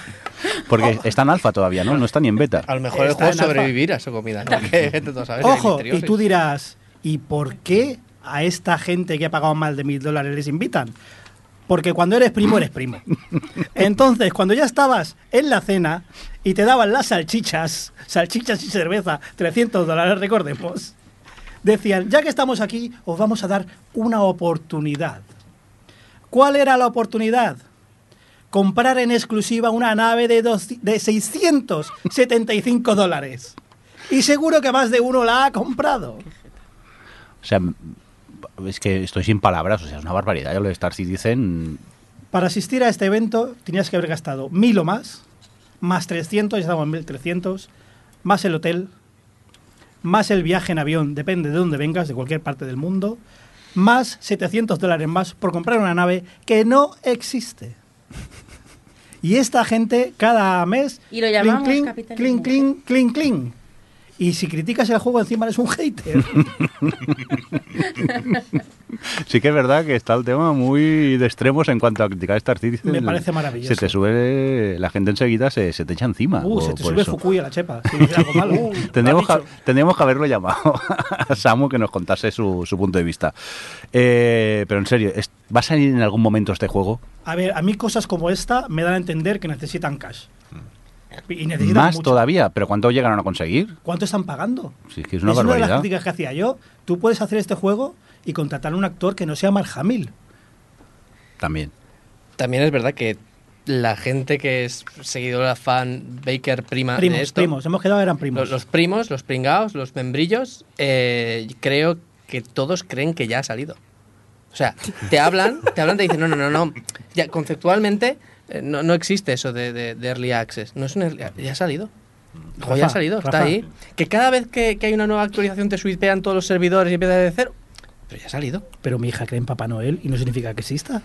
Claro Para que- tu hija claro sí que existe. existe. Sí, claro, para mi hija sí. Pues para los bakers, para los primos que comen Frankfurt más caros del mundo, pues supongo yo que existe y es algo Rafa. tangible y es, es su comunidad, es, es yo qué sé, o sea, Eh, Rafa, lo que acabas de decir, cada vez que actualizan el juego, resetean el progreso de los jugadores. ¿Qué no progreso? sé, eh, no quiero, ahora, ahora se me pueden tirar encima 50 pero mm, creo que la última vez que lo vi, hace tiempo, pasaba que se veía alguna actualización fuerte y demás, la, la economía se iba a la mierda, con lo cual tenían que reiniciar algunas cosas. Eh, Estoy hablando de oídas. ¿Qué economía? Que Ah. no hay economía, que hay peleillas de naves. que, que yo juego de vez en Es- cuando, de vez en cuando, una vez al año, me da el venazo, me lo bajo, veo que va como va y lo desinstalo. Pero hay economía, ¿no? Ahora no me estoy... ¿Qué con- no. Vale. Bueno, a lo mejor en última, en Vale, vale. últimos te han metido algo. En ese pero tipo no, de, no. de conocimiento tienes, vale, vale, como yo. Y, lo- y tú lo tienes. Yo, no, que me lo bajo regularmente, no lo digo en broma. Y son ciento y pico gigas, ¿eh? Bueno, ahora tienes fibra. no Ah, tengo fibra, antes. sí, sí. Con salchichas. Pues mira, me informaré un poquito más porque me parece que sigue pasando. Sí, lo de, lo de la economía Es que todo se te digo más, que- son todos esos gigas y las descargas no son incrementales. Tienes que borrar el juego y volver a instalarlo. Joder. Claro, es, que- es que el problema es que si hay algún exploit o algo, empiezas ahí y vas acumulando millones y millones. Claro, y si no se resetea, si no, cuando lo arreglen, es vale. Bueno, yo tengo aquí. Pero todos qué estos exploit, que es una alfa, que no es ni beta. Bueno, pero tú vas haciendo dinero y después todo- Bueno. todas, todas estas naves que cuestan mil euros y tal, después Ahí las, hay las un compras problema. con dinero del juego. Pero y hay un está. problema muy serio, porque dicen que este juego no va a ser pay to win, pero estás hablando de gente que se ha gastado 2, 3 mil, Sí. 4 mil, 5 mil dólares en naves. ¿Cómo vas a conseguir que no se sientan estafados Es- cuando jugando en 6 meses otro pueda conseguir lo mismo? Es que es pay to try. ¿sabes? Paga para probarlo. No, no, ya con esta noticia es pay for, sauche, por for salchichas. Por pay for salchichas, esto. Pay for salchichas, También hay que gusta. decir que en el Elite, cuando están las betas para descargar, eh, todo lo que juegas no se acumula luego en experiencia en el juego. Empiezas de cero, que eso supongo que es algo más habitual, pues lo que te dice David, si hay un exploit y la gente lo aprovecha, mm, qué gracia luego para los que no lo han Ah, hecho. pero es que las betas del Elite, la- las naves, por ejemplo, Claro. valen 3 créditos para que las pruebes todas. Sí, claro. Lo digo que, que es precisamente lo que me choca. Es decir, que de verdad te están defendiendo que el juego ya está, que el juego está ahí. Y luego depende cómo les vas estirando, te dicen, no, es que está en Early Access cuando sale algo mal. A ver si, Entonces, si no está el canal de Twitch del Star Citizen y, y ves gameplays y ves cómo les peta cada dos por tres. A veces. Sí, no, yo un día entré por curiosidad, porque claro, aquí hacemos cachondeo con Star Citizen y dije a ver cómo está realmente. Y sí, el juego es muy Que bonito. hacemos cachondeo, pero tú y yo lo hemos pagado. Eh, no, yo no. Yo el Star Ah, Citizen no. Él lo ha robado. Yo sí, yo sí. Yo- no, no. Y ojalá salga bien, si es un juego que me gusta. Por supuesto, Pero estas cosas, a ver, hay que decirlas. Y lo de las 300, eu- 300 dólares en salchichas, es que es hilarante. Que yo decir que a mí es, es un juego que el concepto me fascina y si algún día sale, me lo compraré. Pero que ya está. Bueno, sí, Pero verdad, que- verdad. pero- Que es que soy yo lento y no lo Ahora, he comprado. es que voy a buscarlo. ¿Cuándo, eh, ¿cuándo empezó este juego? ¿Cuándo tenía que haber salido? Tenía- ¿Uh, tanto? tenía que haber salido creo que hace 6, 7 años. Una barbaridad.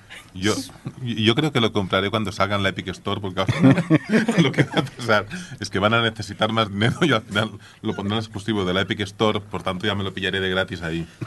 Yo en el Google Play este de suscripción. Te te eso. ah, fuera de coñas, te imaginas que sale gratis en el... y la peña que ha pagado 3.000 pavos por salchicha. Pero bueno, tendrá la nave más bonita del espacio y más grande.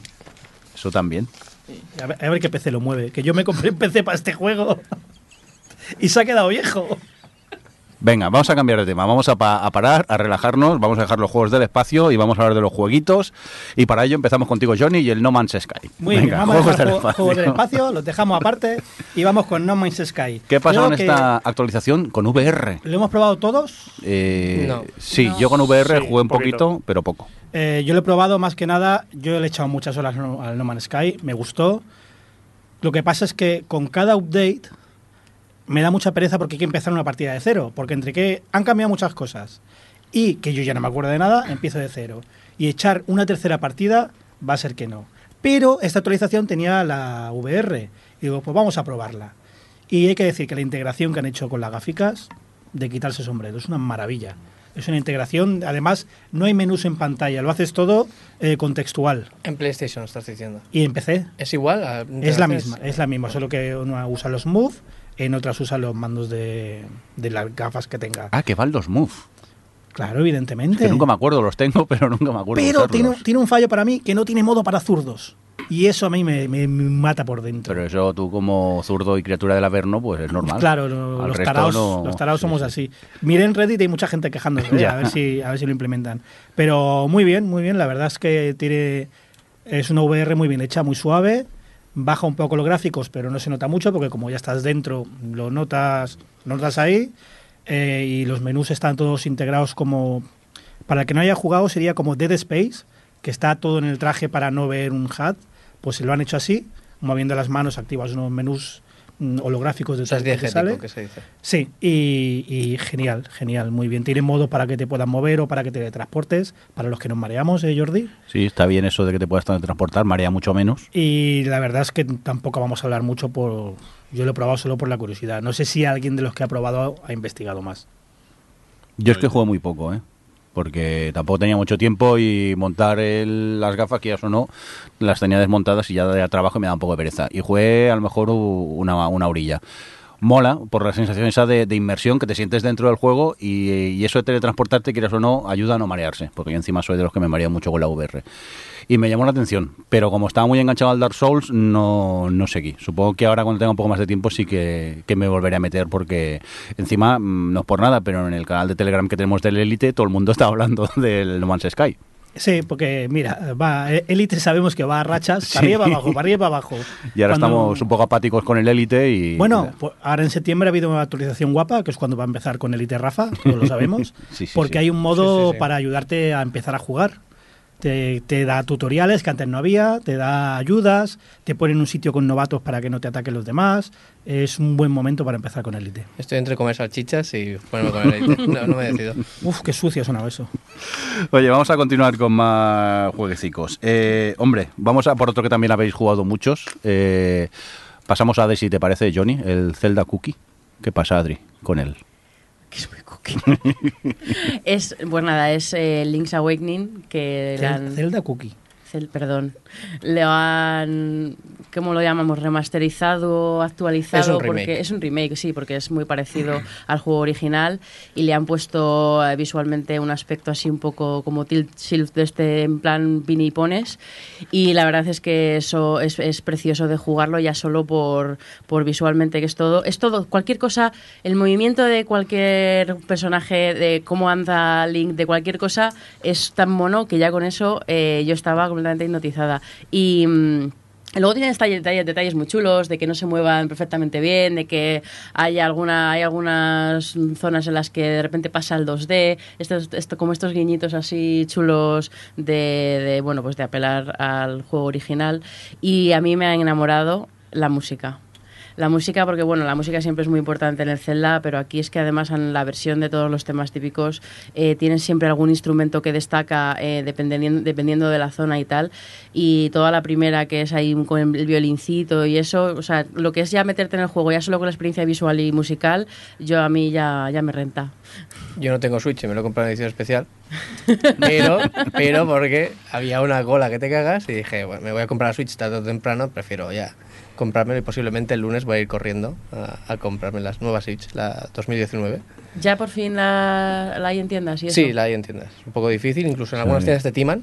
Porque Claro, es lo que a cambian- mí me da miedo, porque había leído que te da... que te hay, timaban. hay alguien que hace cambiazos, es decir, algunas tiendas de estas pequeñitas en las que tienen la caja. la- una de las características principales de la Switch 2019 es que tiene la caja roja, ¿vale? Mm. Es toda roja más que con detalles blancos que tenía anterior, estas son detalles rojos.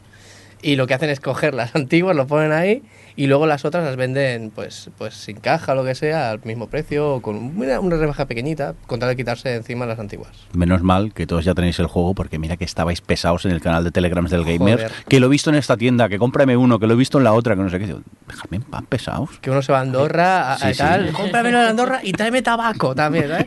Pero sobre todo el Zelda. Johnny, ¿tú qué? ¿Opinas como Adri o qué? Sí, ya me lo he pasado. ¿Ya? A ver, es un juego de Game Boy, es muy cortito. No sé, si me preguntan las horas no tengo ni idea, pero... Pero lo has disfrutado. Sí, sí. Además, a mí los celdas clásicos me gustan mucho. Ujú. Esto de tampoco... No son retos súper difíciles, es de ir avanzando, pim pam, pim pam. Ahora, ahora este evento, ahora me dan este ítem, ahora esto. Es Sota Caballo y Rey, los conocemos todos, pero me gustan mucho. No, de, de hecho, lo que voy a hacer es, em, por eso me quiero comprar la Switch, es que voy a cogerlo y lo voy a analizar desde el punto de vista del desarrollador, porque me parece muy interesante que, bueno, es, es un juego que eh, es un remake, ¿vale? Pero eh, han añadido muchas cosas nuevas y no son muy difíciles de hacer si eres un indie. Es decir, este juego perfectamente podría haber hecho cualquier indie con un poco, bueno, con bastante trabajo, pero mm, quiero hacer un vídeo analizándolo y explicando cómo, cómo se podría llegar a hacer. Venga, seguimos con más cositas. David, has tenido la oportunidad de jugar a la demo del Dragon Quest del 11, ¿no? Sí. Y cuéntanos. Y bueno, el Dragon Quest 11, bueno, como todos los Dragon Quest, eh, bueno, es muy bueno. A mí me gustan mucho los Dragon Quest. Y este sí que es Sota Caballo Rey, porque los Dragon Quest son muy, muy conservadores. La, la mecánica es, es idéntica en todos. Es, bueno, grabar partida en las iglesias, ir a un nuevo pueblo, arreglar los problemas que hay ahí, coger equipo nuevo, los dungeons, el, el combate también idéntico. Pero bueno, pues es un tipo de juego que como se hacen tan pocos, porque el Dragon Quest es, bueno, este es el, el 11, pero el, el último que era el último que era el 10 fue online, pero el 9 era de DS, me parece recordar, de, Sí. de hace Oh. un montón de tiempo. Y el, y el 8 ya era de Play 2, el 7 de Play 1, es decir, son unos juegos que a mí me gustan mucho, pero tardan mucho en, en llegar. Y bueno, sí, es muy, muy clásico, pero me está gustando bastante. Aún no, no he probado el modo 2D este que, que añade, que dicen que está muy bien, que te cambia el, el 3D por un modo de, de sprites, estilo los, los de Super Nintendo. Pero bueno, de momento me está gustando mucho. Claro, tú me estás hablando claro, desde el punto de vista de fan porque los has jugado, si no todos, casi todos, ¿no? Sí. Yo que no he jugado nunca ningún Dragon Quest y realmente no sé ni de qué van, ¿crees que sería fácil para mí entrar en, en este el 11?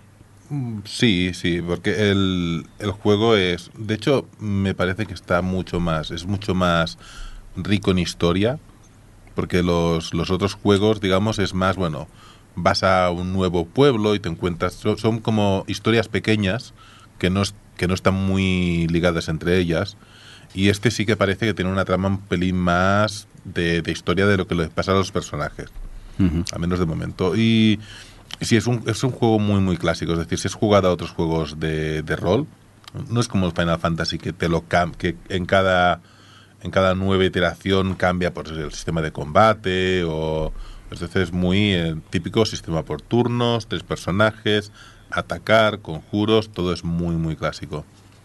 Bueno, pues tomamos nota de este eh, Dragon Quest el, el 11. Hombre, Aida, eh, ¿algún juego animado al que hayas jugado? definamos animado primero. ¿Algún juego que no sea de los que acostumbras a jugar tú? ah, no, entonces nada. ¿A qué has jugado? Va, cuéntanos. A ver, hubo un juego que ya hablé en el programa que hablamos de el E3, pero no el de este año, sino el anterior. Me Ujú. llamó la atención un juego llamado Sea of Solitude. Sí. Eh, pues, ah, bueno, de hecho la- eh, usa el acrónimo el SOS por, por el nombre del, del juego. Es un juego que va sobre la depresión. Y la premisa es cuando un- los humanos pasan demasiado tiempo solos, eh, se convierten en monstruos. Me llamó la atención, iba pues de una mujer que pasa demasiado tiempo sola y, y se acaba convirtiendo en un monstruo. Me sentí de algún modo identificada y dije voy a jugar a esto que me representa. Eh, es un mundo, digamos, acuático, donde ella va buceando entre pues, eh, su soledad, no encuentra a nadie, y hasta que se topa con un primer monstruo que es- lo ha creado ella. A través de su depresión, de su ansiedad, ha ido generando distintos monstruos y vas interactuando con ellos, intentando matarlos antes de que te maten ellos a ti, pero solo puedes encontrar una luz que, que les haga daño. Entonces, eh, es un juego bastante corto, creo que la partida me duró unas cuatro horas y algo, no, no llegó a las cinco. Y a ver, ¿cómo explicarlo? Eh, vas resolviendo puzzles para, para ir pues, sabiendo cómo avanzar, cómo poder derrotar a los monstruos, pero vas buceando en tanto las cosas que le han afectado a ella como a sus familiares. Es decir, te encuentras al monstruo del hermano, a los monstruos de sus padres, incluso al del exnovio. Y a veces se hace un poco durillo. Es decir, eh, trata temas como el acoso escolar, que es el, el monstruo hermano, digamos, que, que surge de eso. Y claro, lo ves con una perspectiva un poco como, ostras, eh, vas, vas jugando en un nivel donde te persiguen por unas aulas. Mm, digamos que es todo muy metafórico, no te explican explícitamente, mira, aquí ha sucedido esto. Pero claro, vas pasando por ahí y unas almas te atacan diciendo, vamos a encontrarte y vamos a matarte, susur- en susurros. Y es como, wow. Jodo. Sigues avanzando y entonces te encuentras a los padres, discusiones. Yo como, y debo decir que esto lo más fuerte para mí del juego fue las discusiones de los padres, porque los veías pues eso, atacarse con muchas cosas y luego ella culparse, la, la hija, de todo lo que pasaba. Y es en plan de, hostia, esto para según qué personas puede ser doloroso. A mí me resultó un poco como chocante de, uy, esto eh, como hija de padres divorciados ya lo, lo he visto antes. Y en general creo que hay tanta metáfora que incluso se me han escapado un montón de cosas, de que hay muchas cosas que no entiendo. Luego le han metido unos coleccionables que realmente no los veo muy justificados. Hay una especie de gaviotas que las puedes ir consiguiendo. Y en cuanto las detectas, digamos, salen volando y ves algo más del mapa, pero tampoco te, te, te ofrecen na- nada nuevo. Y luego hay unas botellas eh, con, con mensaje en la botella donde hay cartas que explica cómo se siente. Ujú. Pero siempre es todo como demasiado metafórico. ¿Pero el juego te ha gustado? El juego me ha gustado, pero es como que te faltan detalles para llegar a entender por qué, por qué se hundió tanto esta persona. Ujú. Está basado en los propio, la propia historia de la, la creadora. Jodo. Eh, Posiblemente de los más duros que has jugado o qué. Nada, he jugado No. cosas muy chungas ya. Era uno más entre tantos. Vale, oye, ya que tenemos por aquí. ¿Y este de Erika? Erika es una película Sí. interactiva. Vale. ¿Y qué Pero, a ver, está bien. Son dos horas de película. Eh, está en PlayStation solo, creo. Y pues es lo típico de un Choices Matter, que tienes distintos finales. Eh, la premisa es eh, Erika, pues a su padre fue asesinado, se encontraron un símbolo extraño en el cuerpo del padre. Y años más tarde, cuando era una niña, años más tarde le llega a casa una mano, creo que es, con el mismo símbolo. Y entonces, pues eh, la policía la lleva al manicomio donde trabajaba su padre. Todo bien. Y ahí van investigando y van pasando cosas. Y, y es un poco, no sé si habéis visto la película de Hereditary, pero tiene algún momento así un poco hereditario y está, está bien. Qué alegre es esta chica siempre. ¿eh? El caso es que la actuación es digna de película de domingo por la tarde de Antena 3. Debo decir que como película es mala, como argumento es malo, pero el tema de darle la jugabilidad y sacar distintos finales, pues sí que te engancha a ir eh, tres finales muy distintos. O Vale. al menos la sensación de las dos primeras partidas es que es muy distinto y que, ostras, aquí sí que han afectado bastantes cosas. Luego, Era- como siempre, le ves el cartón. ¿Era este el que tenías que interactuar con el móvil o alguna cosa así? Sí, tiene dos y modos de juego. sí. Tiene desde el, el móvil, eh, el, bueno, puedes jugarlo en el móvil o puedes jugarlo con el mando de PlayStation que tiene la parte esta táctil. Es más fácil con el móvil, pero también te digo, yo lo que decíamos antes, tuve que ponerle una power bank al móvil para poder seguir jugando porque se me iba la batería a tomar por saco. Vale, recordamos el nombre, por cierto. Erika, Muy bien, pues tomamos nota de, de él. Oye, Roberto, eh, tú has jugado a cosas, pero antes déjame que te pregunte. Has eh, probado el, el launcher de, de Go, ¿no? Que estuvimos comentando hace unos podcasts. Sí, el- la nueva versión que to- todavía sigue en beta del Go Galaxy, Hmm. que vino como, ya hablamos de él cuando lo anunciaron, y va a ser como el launcher que unirá a todos los launchers para que solo tengas este launcher. Y llevo en la, meta, en la beta pues un mes y medio, dos meses más o menos, Y de momento me está gustando mucho, porque eh, promete, o sea, ofrece lo que promete. Yo lanzo este launcher y ya está. Ya está, no me, salen aquí, yo tengo conectadas todas las cuentas eh, que tengo disponibles, que ahora mismo son eh, Xbox, Steam, Epic, Origin, Uplay, Battle.net, Twitch y Humble Bundle. Hay más, hay más, hay más y porque esto lo que la gente de CD Projekt, que son los que están detrás del launcher, han puesto, han dejado abierta una API para que cualquiera programe la integración con él, desde tiendas o otras tiendas eh, online, como creo que está por ahí eh, Itch.io por ahí, y aparte emuladores. O sea, la gente que se desarrolla los emuladores los puede también integrar aquí en este launcher. Y hay una página por ahí que se ven ya los plugins no oficiales que se pueden descargar e instalar aquí. De momento, el, lanzador- el launcher está muy bien, la interfaz está muy limpita, tiene sus fallos, tienen cosas que añadir. Por ejemplo, si tú tienes un juego en varias plataformas, te sale el mismo icono X veces. Estoy entrando aquí ahora mismo y tengo eh, la amnesia como eh, cuatro veces. En Steam, en Humble Bundle. eh, en Humble Bundle, de hecho, de hecho, dos veces el Humble Bundle, porque Humble Bundle tiene el juego sin DRM y luego tiene lo del Baul, que es como su launcher. O sea, e- eso tiene que arreglarlo.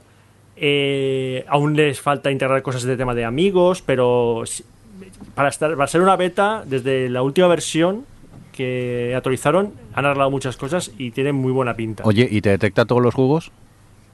Yo he tenido problemillas, mira, de hecho lo tengo con el juego que quiero comen- comentar ahora, Hmm. que lo jugué en el Game Pass de Xbox. Tuve un problema con el, el Game Pass de Xbox que no me detectaba los juegos, ahora ya me lo detecta conforme los voy jugando y no sé por qué me detecta el solitario de Microsoft también. tengo el Gears of War 4 y sale el solitario al lado. Pues vale. Y hay un juego que no me detectaba, me salía como, como mm, no reconocido, o non game. Y entré y como y sí que me detectaba los logros de ese juego. Y por los logros identifiqué que era el The Messenger. Y dije, ah, pues le he, puesto, le he podido poner yo el nombre, pe- pero no le he puesto ninguna imagen. Y ese juego no sé qué pasa, que cuando intenta buscar información dice que hay un error. Oye, pero bueno, ¿y supongo el, que lo arreglarán. ¿y el de Messenger qué tal está? Me ha gustado mucho. A ver, The Messenger es un juego publicado por eh, Devolver Digital. Ya sabemos los juegos de Devolver como son. Y publicaron este juego que es del estudio Sabotage Studio. Y cuando lo anunciaron, mucha gente pensó, mira, es un Ninja Gaiden.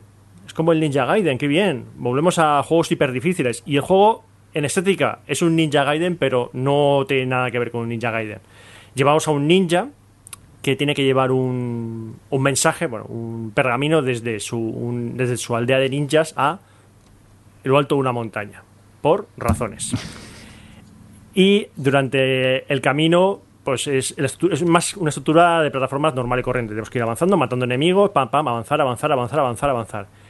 Descubrimos que el juego tiene un humor muy bueno, tiene está traducido al castellano y la traducción es muy buena y tiene un humor muy cachondo. Encuentras un personaje, en el típico tendero de las tiendas, pero aquí es un personaje que mola un montón.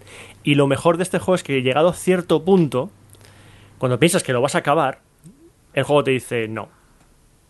Ahora cambiamos las normas. Y ocurre una cosa, no voy a decir qué es, porque si no sabes lo que es, te sorprende bastante. Yo ya lo sabía, pero es bastante sorprendente a nivel visual. Y cuando estás acabando esa parte diciendo, bueno, ya lo ha acabado el juego, dices, no. Ahora no solo te cambiamos eh, visualmente, sino que te cambiamos la mecánica del juego y el juego ya no es el típico plataforma que tú esperabas, sino que añadimos otra cosa más. No voy a decir lo que es por, por sorprender. Y está todo tan bien metido que no es una, algo que se ha metido por alargar el juego porque sí y meterle más horas, que tampoco es que sea mucho, mucho tiempo que requiere. Pero es que dentro de lo que es la historia del juego tiene sentido toda la mecánica, cómo te la cambian. Y a mí me gusta tanto por el nivel, ese nivel de diseño del juego, que está muy bien. El plataformeo es justo, el juego ni es súper fácil ni es súper difícil, tiene la dificultad justa, sobre todo si vas a por los extras. Y en definitiva, si podéis echarle el tiento, porque se- lo han regalado ya en muchas cosas. Lo han regalado, lo han regalado en la Twitch Store, lo han regalado, bueno, está en el Game Pass, pero por ahí en Steam creo que está muy barato. Dale un tiento porque el juego merece muchísimo la pena. Muy bien, pues recordamos el nombre este de Messenger, ¿no? The Messenger. Muy bien, eh, hombre, Rafa, eh, Yo siempre ahí, a por tope. favor, ¿por qué juega al Goblins Puntero. 3? Cuéntame por qué. Pues porque... Novedad, que- ¿no? No, eh, de hecho siempre que digo cuáles son mis juegos favoritos, uno de ellos es de Goblins 3. Y la verdad es que mucha gente en Twitch me lo había pedido, porque, porque soy muy pesado. Y es un juego muy antiguo, es del año 93, es una aventura gráfica francesa. Es muy original en muchas de sus mecánicas, a pesar de ser una aventura gráfica, combina mecánicas como por ejemplo en lugar de llevar un personaje llevas dos manos que flotan en el aire y una puede coger cosas y la otra puede activar cosas y tienes que combinar todas estas cosas.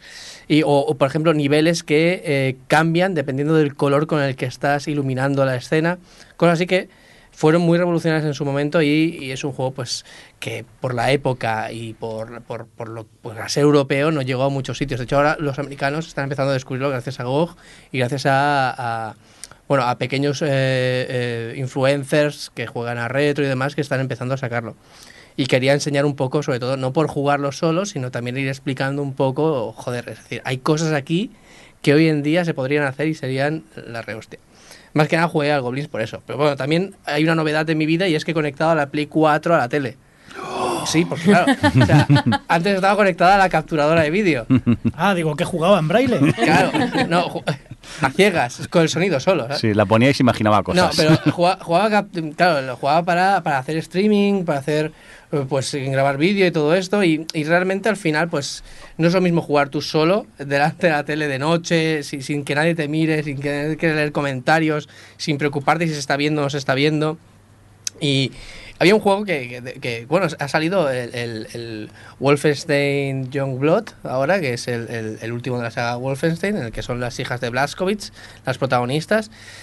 Y Wolfenstein es un juego que lo tenía ahí pendiente, es de estos pendientes. Y me compré un pack de segunda mano donde está el, el, el Wolfenstein New Order y de Old Blood. Y me lo empecé a jugar. Y ostras, lo estoy disfrutando como enano. Esto de, de matar nazis es, es, es una cosa muy bonita. Nazis virtuales, claro. Mm. Y a lo mejor de verdad también. Pero ah, la verdad es que, no sé, est- estoy reviviendo. siempre con la política. Siempre con la política. Estoy, estoy reviviendo, estoy reviviendo bastante lo que es jugar por, por puro gusto. Y en- dentro de esto, pues claro, ya sabéis, tenemos aquí casi todos las gafas de VR. Has caído. Y, y yo caí, vamos, muy fuerte. Sí, ya, pero has caído en agosto. Es que hay que tener Exactamente, unos huevos morenos. Exactamente. O sea, me puse. A ver, también es verdad que he caído en agosto, en, en julio. La calor apretaba. En, en julio, en agosto, la calor petaba, no las toqué las gafas ni con, vamos, ni con pinzas. Y ahora a finales de mediados de septiembre y media- eh, finales de septiembre, pues me he puesto a jugar un poquillo a todo lo que tenía. Y aún así, el cambio climático es una cosa real. No uséis bolsas de plástico. ¿eh? Eh, joder, qué calor. Pero como mola ser el puto neo. Sí, sí. Ser Pero neo y tirarte al suelo porque te vienen balas. Y, y intentar apoyarte en una repisa que no existe. Y, tu cerebro Johnny, decir- y- al no notarla, sí, pero mi cerebro hizo, no la estás notando, idiota, levanta el brazo. ¿Tu cerebro es rápido? Sí, Bueno, tú El espérate. no. Pero nos estás hablando de qué juego, del Superhot en El VR, Superhot. ¿no? ¿Y qué tal? Exactamente. Superhot VR creo que literalmente es el juego para VR. Es decir, es el, el- el game changer. Es, es el que te diría, vale, si la VR va a ser esto, joder, o sea, que El- venga por aquí los El que tiros, enseñas a los amigos. Exactamente, es el que enseñas a los amigos. Coincido, y es, ¿eh? Y es en el que te pasas bien. eh, hay veces, hay juegos que te lo pasas bien Yo- viendo a la gente jugar y el que juega no tanto. Y al revés, en este caso todo, todo. Te lo pasas bien viendo cómo juegan y jugando es, es una pasada la sensación. Eso depende de los amigos, ¿eh? Porque yo siempre acabo enseñando el de la inmersión ahí que salen los tiburones. Sí, Pero tus amigos tienen cierta edad. Sí.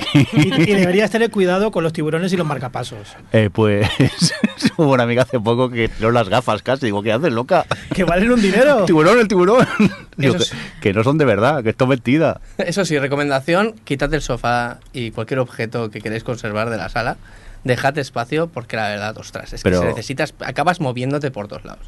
Claro, y el Superhot encima tendrás que jugar de pie. Sí, sí, sí, has de jugar de Vale. pie, sí o sí, porque es que te has de agachar, has de mover la cabeza a un lado, has de hacer... Has de digo, fliparte. has Es de fliparte. Yo- Tú que y en, hayas el buen, flipado. en el buen sentido. Superhot Sí, sí, es un sí. juego de fliparte. Viene un arma por el... Bueno, viene que te tiran un arma, la coges al vuelo, pero luego se te acaban las balas, la tiras con toda la chulería. Estás solo. El juego no te va a dar ni más puntos ni nada, pero la tiras con chulería. Acabas la partida y tiras las, las, las pistolas para atrás. Sí. Chulería pura y dura.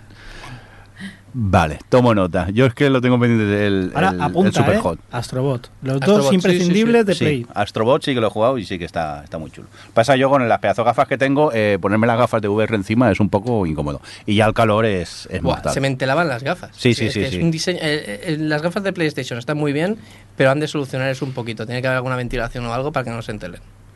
Oye, eh, dejadme a mí comentar muy rápido el South Park, Retaguardia en Peligro, que he tenido la oportunidad de jugar, que acabé ayer noche mismo. Y creo que ya lo comentó Johnny el juego cuando salió en su momento. Sí. Eh, los problemas de doblaje no lo sé, porque como veo la serie en inglés, al final opté por jugarlo en, en inglés con subtítulos en castellano. Y el problema del juego es que es más de lo mismo. Es que encima el, el escenario es el mismo, es el pueblo. No hay, no aporta novedades a lo que era la, la primera parte de- del juego. Y al final yo me lo tomé como un capítulo muy largo de South Park, donde interactúas un poco y sí, acabé, llegué hasta el final para ver cómo acababa el capítulo. Pero realmente me no diría que me aburría, pero se me hizo tedioso y sobre todo el, el- combate por turnos a mí no, no estoy acostumbrado a él y al final lo que opté fue por ponérmelo en fácil para intentar avanzar en la aventura y, acabarme el, el juego. Y es una lástima porque el primero me gustó muchísimo, también argumentalmente me parecía mucho más bestia. Aquí hay alguna que otra barbaridad eh, norma de la casa, pero no me parecía tan bestia como lo que ocurría en, el primer, en la primera tanda de- del juego. Pero eso, lo jugué y he acabado un poco desilusionado. Me esperaba más de- del juego, pero creo que se han quedado cortos. Yo no aguanté tanto. Tú no, yo más que nada porque me lo tomé como un capítulo, si no lo hubiera dejado, ¿eh? pero quería saber lo que pasaba y al final Es lo seguí. que hablaba Adri. Yo empecé a jugarlo, vi lo que había, vi que las novedades no me llamaban y dije, estoy perdiendo el tiempo otra cosa. Qué fuerte eres, qué valiente. A ver si algún día aprendo yo a dejar juegos. Eh, venga, y para ir acabando, eh, hombre, eh, David, Blasphemous, ¿qué tal? Pues bien, eh, el juego me, me ha gustado bastante. Bueno, me ha gustado, me está gustando porque he jugado solo unas, unas pocas horas, pero de momento me está gustando mucho la mezcla, digamos, entre Dark Souls y Metroidvania, bueno, Castlevania en este caso. Y está muy bien. Me, me gusta mucho que, eh, aunque sea, digamos, un juego que habla de, de tradiciones españolas, no es un es un juego digamos que hace las tradiciones bien es decir que es un juego que no va a lo típico de como cuando vemos que hablan de España en Fuera. otras- sí, de, Que- de- que de todo- fuera que es en plan son toros. son Y- toros sí, toros ya. y flamenco Sí, sí, sí. Y no, no, y aquí pues son tradiciones que están muy bien y, y me gusta mucho el giro este oscuro que han hecho a las tradiciones eh, sevillanas y me, de momento me está gustando mucho. Eh, dicen, yo aún no, no he llegado ahí, que el plataformeo puede ser un pelín durillo más adelante. Yo me he encontrado alguna zona ya un pelín difícil, pero, pero de momento bien. Buen sabor de boca se está dejando de momento. el- de, de momento sí. Es, es un pelín más simplificado que lo que sería un, un Castlevania, porque no puedes elegir armas, siempre vas con la misma arma, solo eliges. eh, El, el árbol de skills es bastante simple, pero, pero está bien. Es decir, tengo ganas de, de seguir jugando, a ver qué, qué, en qué más me sorprende. Muy bien, tomamos nota del Blasphemous y yo he dicho antes, para ir acabando, pero es que acabo de ver la lista de Adri y... Bueno, Adri, Adri, sí, sí. en plan, ¿por Bueno, nos vamos a comer Sí, y sí, la sí. dejamos. Pero si no tengo casi. ve contando, Adri, tú misma todos los juegos y cuando acabes le das al botón este cuadradico y ya está. Venga. No, yo solo voy a hablar, eh, bueno, mencionar que me pasé jugar al Overcook en un fin de semana, eh, al Overcook 2, eh, me dio lo que necesitaba en ese fin de semana. La verdad es que si os- al que le haya gustado el Overcook 1, al final es más de lo mismo. Oye, el pero- Overcooked, perdón que te interrumpa, pero Sí. es para jugar con gente, ¿no? Sí, de hecho, el modo se puede jugar una persona, pero el modo una persona es puto imposible. O sea, lo siento, pero es que es. es, eh, tienes Eh, que estar cambiando de y, y jugador. puto aburrido. Claro, es que la gracia del overcook es gritarte con los amigos y salir enfadados. Entonces, eh, cuando tú tienes, cuando juegas solo, realmente no juegas solo, simplemente tú controlas a todos los personajes. Entonces, eh, hay pantallas que me parecen imposibles jugar tú solo. No, lo que quería decir es eso, que sí, Matiz, eh, puedes jugar con gente, pero gente a la que no le tengas mucho apego, ¿vale? Porque vas a enemistarte de por vida y yo no lo recomendaría nunca con una pareja, ni con un amigo de toda la vida, ni con... De A lo hecho, mejor ese fue el problema. quizás mejor encontrar a alguien en la calle, subírtelo echarte unas partidas y ya luego lo echas. Eh, no, pero eso, el Overcook 2, eh, la misma línea del Overcook 1, eh, y me, me encantaría estar en esa sala, en ese brainstorming de, de, mm, de diseño de, las, de los diferentes niveles, porque ya es como, ¿y en esta qué puede pasar? Pues viene un ovni, hay una, hay una de los niveles que estás cocinando sushi y en, una, en, un, en un globo aerostático, pero ¿por qué, por qué no? Y de repente el globo aerostático se, se explota, cae, caes en un restaurante de ensaladas y tienes que ponerte a hacer, a encargarte de la cocina del restaurante en el que te acabas de estrellar. Que digo, pero vamos a ver, conceptualmente esto. Y tiene unas cosas loquísimas. Pero nada, es muy divertido, como el Overcook 1 para jugar con gente. Pero tiene una cosa, es para jugar con gente, pero yo creo que es mejor dos o tres, pero cuatro, me parece que el juego, los niveles no están hechos para cuatro. ¿Alguna vez habéis jugado con cuatro personas? Sí, lo, lo estoy haciendo y porque teníamos a uno directamente dando órdenes de cómo teníamos que hacer los demás las cosas, pues si no, no había manera. Es no que te no está diseñado para que en, ¿no? Es que de hecho es esa eh, la manera de jugar. Es decir, uno dando órdenes, dando las comandas, dando diciendo tú ve por aquí, tú ve por allá.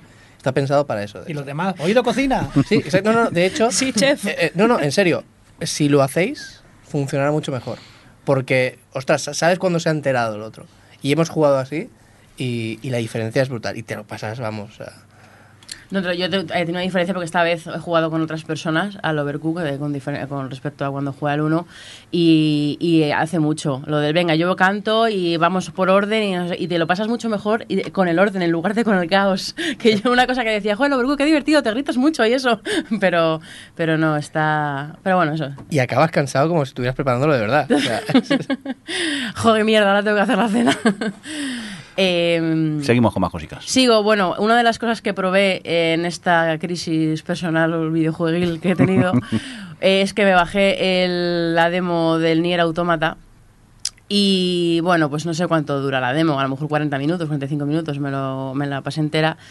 Y a ver, me gustó la demo. O sea, me, me parece un juego que, que, mm, que coge, va cogiendo una escala. A mí que me gusta mucho el anime y tal, es como jugar un anime mecha. Todo- además que eso, que va la, lo que es el- ese, peda- ese pedacito de historia va cogiendo em, escala cada vez que vas avanzando y acabas ya peleando tú metido en un robot, peleando contra otro y es todo gigantesco y, y te lo pasas bien, pero no no con- como y me- a- es, es ciencia ficción futurista tal que a mí me mola mucho este rollo pero no conecte ni con el universo ni con la- el sistema de, de la mecánica de peleas me resultaba un poco frustrante y como que no hizo clic tú ese lo habías probado también no Sí, lo, lo probé y a mí me pareció demasiado japo. Así, la definición bueno es que es, es muy japo. es muy japo sí Es muy japo mal. Y japo, japo mal antiguo. Yo la jugué, el combate es muy bueno porque lo hace quien lo hace, pero ya. Todo lo demás me, me rechaza. Me provoca mucho rechazo. Lo o sea sí a mí me provocó también un poco de rechazo Y Bueno, luego- la música es muy bonita Luego intuí que la historia iban a darte las chapas, porque los japos son muy expositivos. Y te dan unas chapas reiterando y, y contando y dando vueltas. Yo ya no tengo paciencia para eso. A lo mejor con 15 años sí, con 41 ya... Ya, yo acabo dejando muchos animes por ese motivo. Eh, se pasan hablando medio capítulo, pero bueno. Y ya el último de comentar es que en agosto salió el Man of Medan, que tú también has jugado, ¿no, Aida? Sí. Vale. Eh, que, bueno, pues es un juego, es como una película interactiva también, ¿no? Podemos decir. Y es un survival horror de estos y es- se supone que es la primera de una trilogía que va a hacer la desarrolladora eh, de juegos de terror. Y mm, tienen un modo que es el modo, lo llaman el modo película. Entonces cada amigo tiene un mando, cada amigo tiene un, vamos, cada- para jugarlo con amigos tienes a un personaje y vas decidiendo, tomando las decisiones de lo que haces y se van turnando en el juego. Pero no sé qué te pareció a ti la idea, pero me pareció muy estático y muy aburrida la forma de plantear el cambio de juegos porque se tira una persona mucho tiempo jugando. Se supone que lo que tú haces afecta emocionalmente a los personajes, pero luego esas emociones no tienen efecto real sobre lo que luego está pasando en, en la trama. Entonces, como que al final dejábamos ya de mirar las emociones que cambiaban y demás. Y, y luego tiene un problema, no sé si a lo mejor en el modo historia normal esto no pasa, porque el- supongo que el modo mm, amigos, que lo dicen tarde de cine, dura, no sé cuánto nos duró, si tres horas o así, eh, está pensado para que te dure una tarde y la puedas, lo puedas empezar y acabar en esa misma tarde. Había incoherencias, había saltos que no se comprendían, eh, eh, como que los personajes se olvidaban de cosas que habían hecho. Había como mucha incoherencia dentro de la trama, porque supo- supongo por haber reducido que el- la historia grande en esas dos horas y media. Y entonces, claro, estás viendo una película interactiva, no tienes como una- la, la parte emocional no te acaba de enganchar, la parte de acción tampoco hay tanta, porque algún sustito hay, ¿eh? Pero... ¿Alguno? eh, sí, Tengo trauma aún. sí, jolín, a mí no me dio tanto Me miedo. los pegué todos, todos y cada uno de ellos. Yo alguno pedí un gritito, pero un par solo nada más. Eh, pero me pareció como había mucha conversación que luego realmente no tenía efecto real sobre la trama. Entonces como que me da la sensación de que a esas tres horas la mayoría de las cosas que hacíamos no, no servían para nada y como tampoco mm, yo entré tanto en la atmósfera, a lo mejor tú sí estabas dentro y, y lo disfrutaste más, pero se me quedó un poquito a medias a mí. Pasó lo mismo con Until Dawn. Son los mismos creadores, entonces lo que hacen es que puedes establecer un tipo de relación con- entre ellos y de hecho cambian los, los stats, digamos, de la relación. Mm. Pero luego es eso, en cualquier momento te da la opción de, de golpe y porrazo, pues con esta persona que estaba flirteando, que tenía una cierta amistad, decir, no, a este quiero matarlo, o a este... y- o sea, es como que todo lo que te centras en establecer las relaciones, en intentar que sobrevivan, se lo puedes cambiar en cualquier momento, o sea, realmente no, no afectan nada. En ese Sí, cuando sentido, estás sí que- jugando, además, el juego te dice eh, como que te obliga a parar, bueno, no te obliga, pero como que te lo pone muy en tal, a la X para, para que ha habido un cambio de, de emocional o un Mm. cambio de relación. Y entonces pagas, paras el flow de la historia y el flow de la escena y del juego para ver eso que luego realmente no tiene un efecto real sobre lo que estás jugando. Entonces, al final dejamos de hacerlo porque nos Sí, estaba nosotros encima igual. parando la, la- un poco el estar dentro del momento de acción. Yo también la jugué eso con, con colegas en cooperativo local y luego tenemos otros dos que tuvieron la experiencia online, que en la cual cada uno de ellos solo veía una parte del juego, que esto jugadlo, Ah. jugadlo sin comentar lo que estáis viendo porque así no daréis pistas Ya, nosotros estamos todos de, juntos. que eso- de lo que va a pasar. Claro, yo en el caso con los colegas que jugué sí estábamos todos juntos, pero los otros dos eh, lo hicieron ellos cada uno por su lado. Mm. Eh, a ver, el juego me ha gustado, eh, sí que es cierto que no tengo distintos finales, pero no deja de ser eso, una historia plana. Y, y yo sí que pasé mucho miedo, muchos sustos. Eh, hubo un caso, por ejemplo, de uno de mis colegas que no estuvo mucho rato sin jugar porque su personaje estuvo desaparecido mucho rato. Yo, en cambio, lle- llevaba dos personajes porque como éramos cuatro jugando y hay cinco personajes, me asigné dos para mí. Y, y hubo un momento que le dije, mira, juega tú un rato con el mío porque por cosas de la vida, pues mm, su personaje falleció. y otro nos falleció por un bug. Eh, hubo un momento de un Quick Time Event, porque el juego sí que es película, pero también tiene mucho Quick Time Event. Sí. Pues, y bueno, y te vas moviendo por el, por el escenario y todo. Pues en este caso, el, el QuickTime Event lo que hizo es buguear la, la animación. No veíamos que nos salía presionar una tecla y entonces, pues, no, bueno, nos chafó una cosa. Es como, pues nada, pulsamos de un personaje por un fallo del juego. Recuérdanos el nombre del juego, por favor. Man of Medan. Creo que la trilogía es de Dark Pictures. De ¿puede Dark ser? Pictures, sí. Muy bien. Oye, pues yo no sé vosotros, pero yo tengo hambre de muchas salchichas, así de repente. tengo ganas de no- comer no salchichas pago, con ¿eh? patatas. Yo no las pago. Y, y nos vamos a ir ya, si os parece. Eh, David, muchas gracias por venir y participar en el programa de hoy. Igualmente. Ya sabes que si quieres volver, avisa al Johnny y aquí tienes la puerta abierta. Eh, por cierto, Johnny, adiós. Adiós. Muchas novedades ¿eh? esta temporada. Buh, ya ves. Eh, Adri, adiós. Adiós. Aida, adiós. Adiós. Rafa, adiós. Venga, hasta luego. Eh, Roberto, adiós. Adiós. Y un saludo de quien nos habló con vosotros, el señor Mirindo. Hasta luego. Adiós.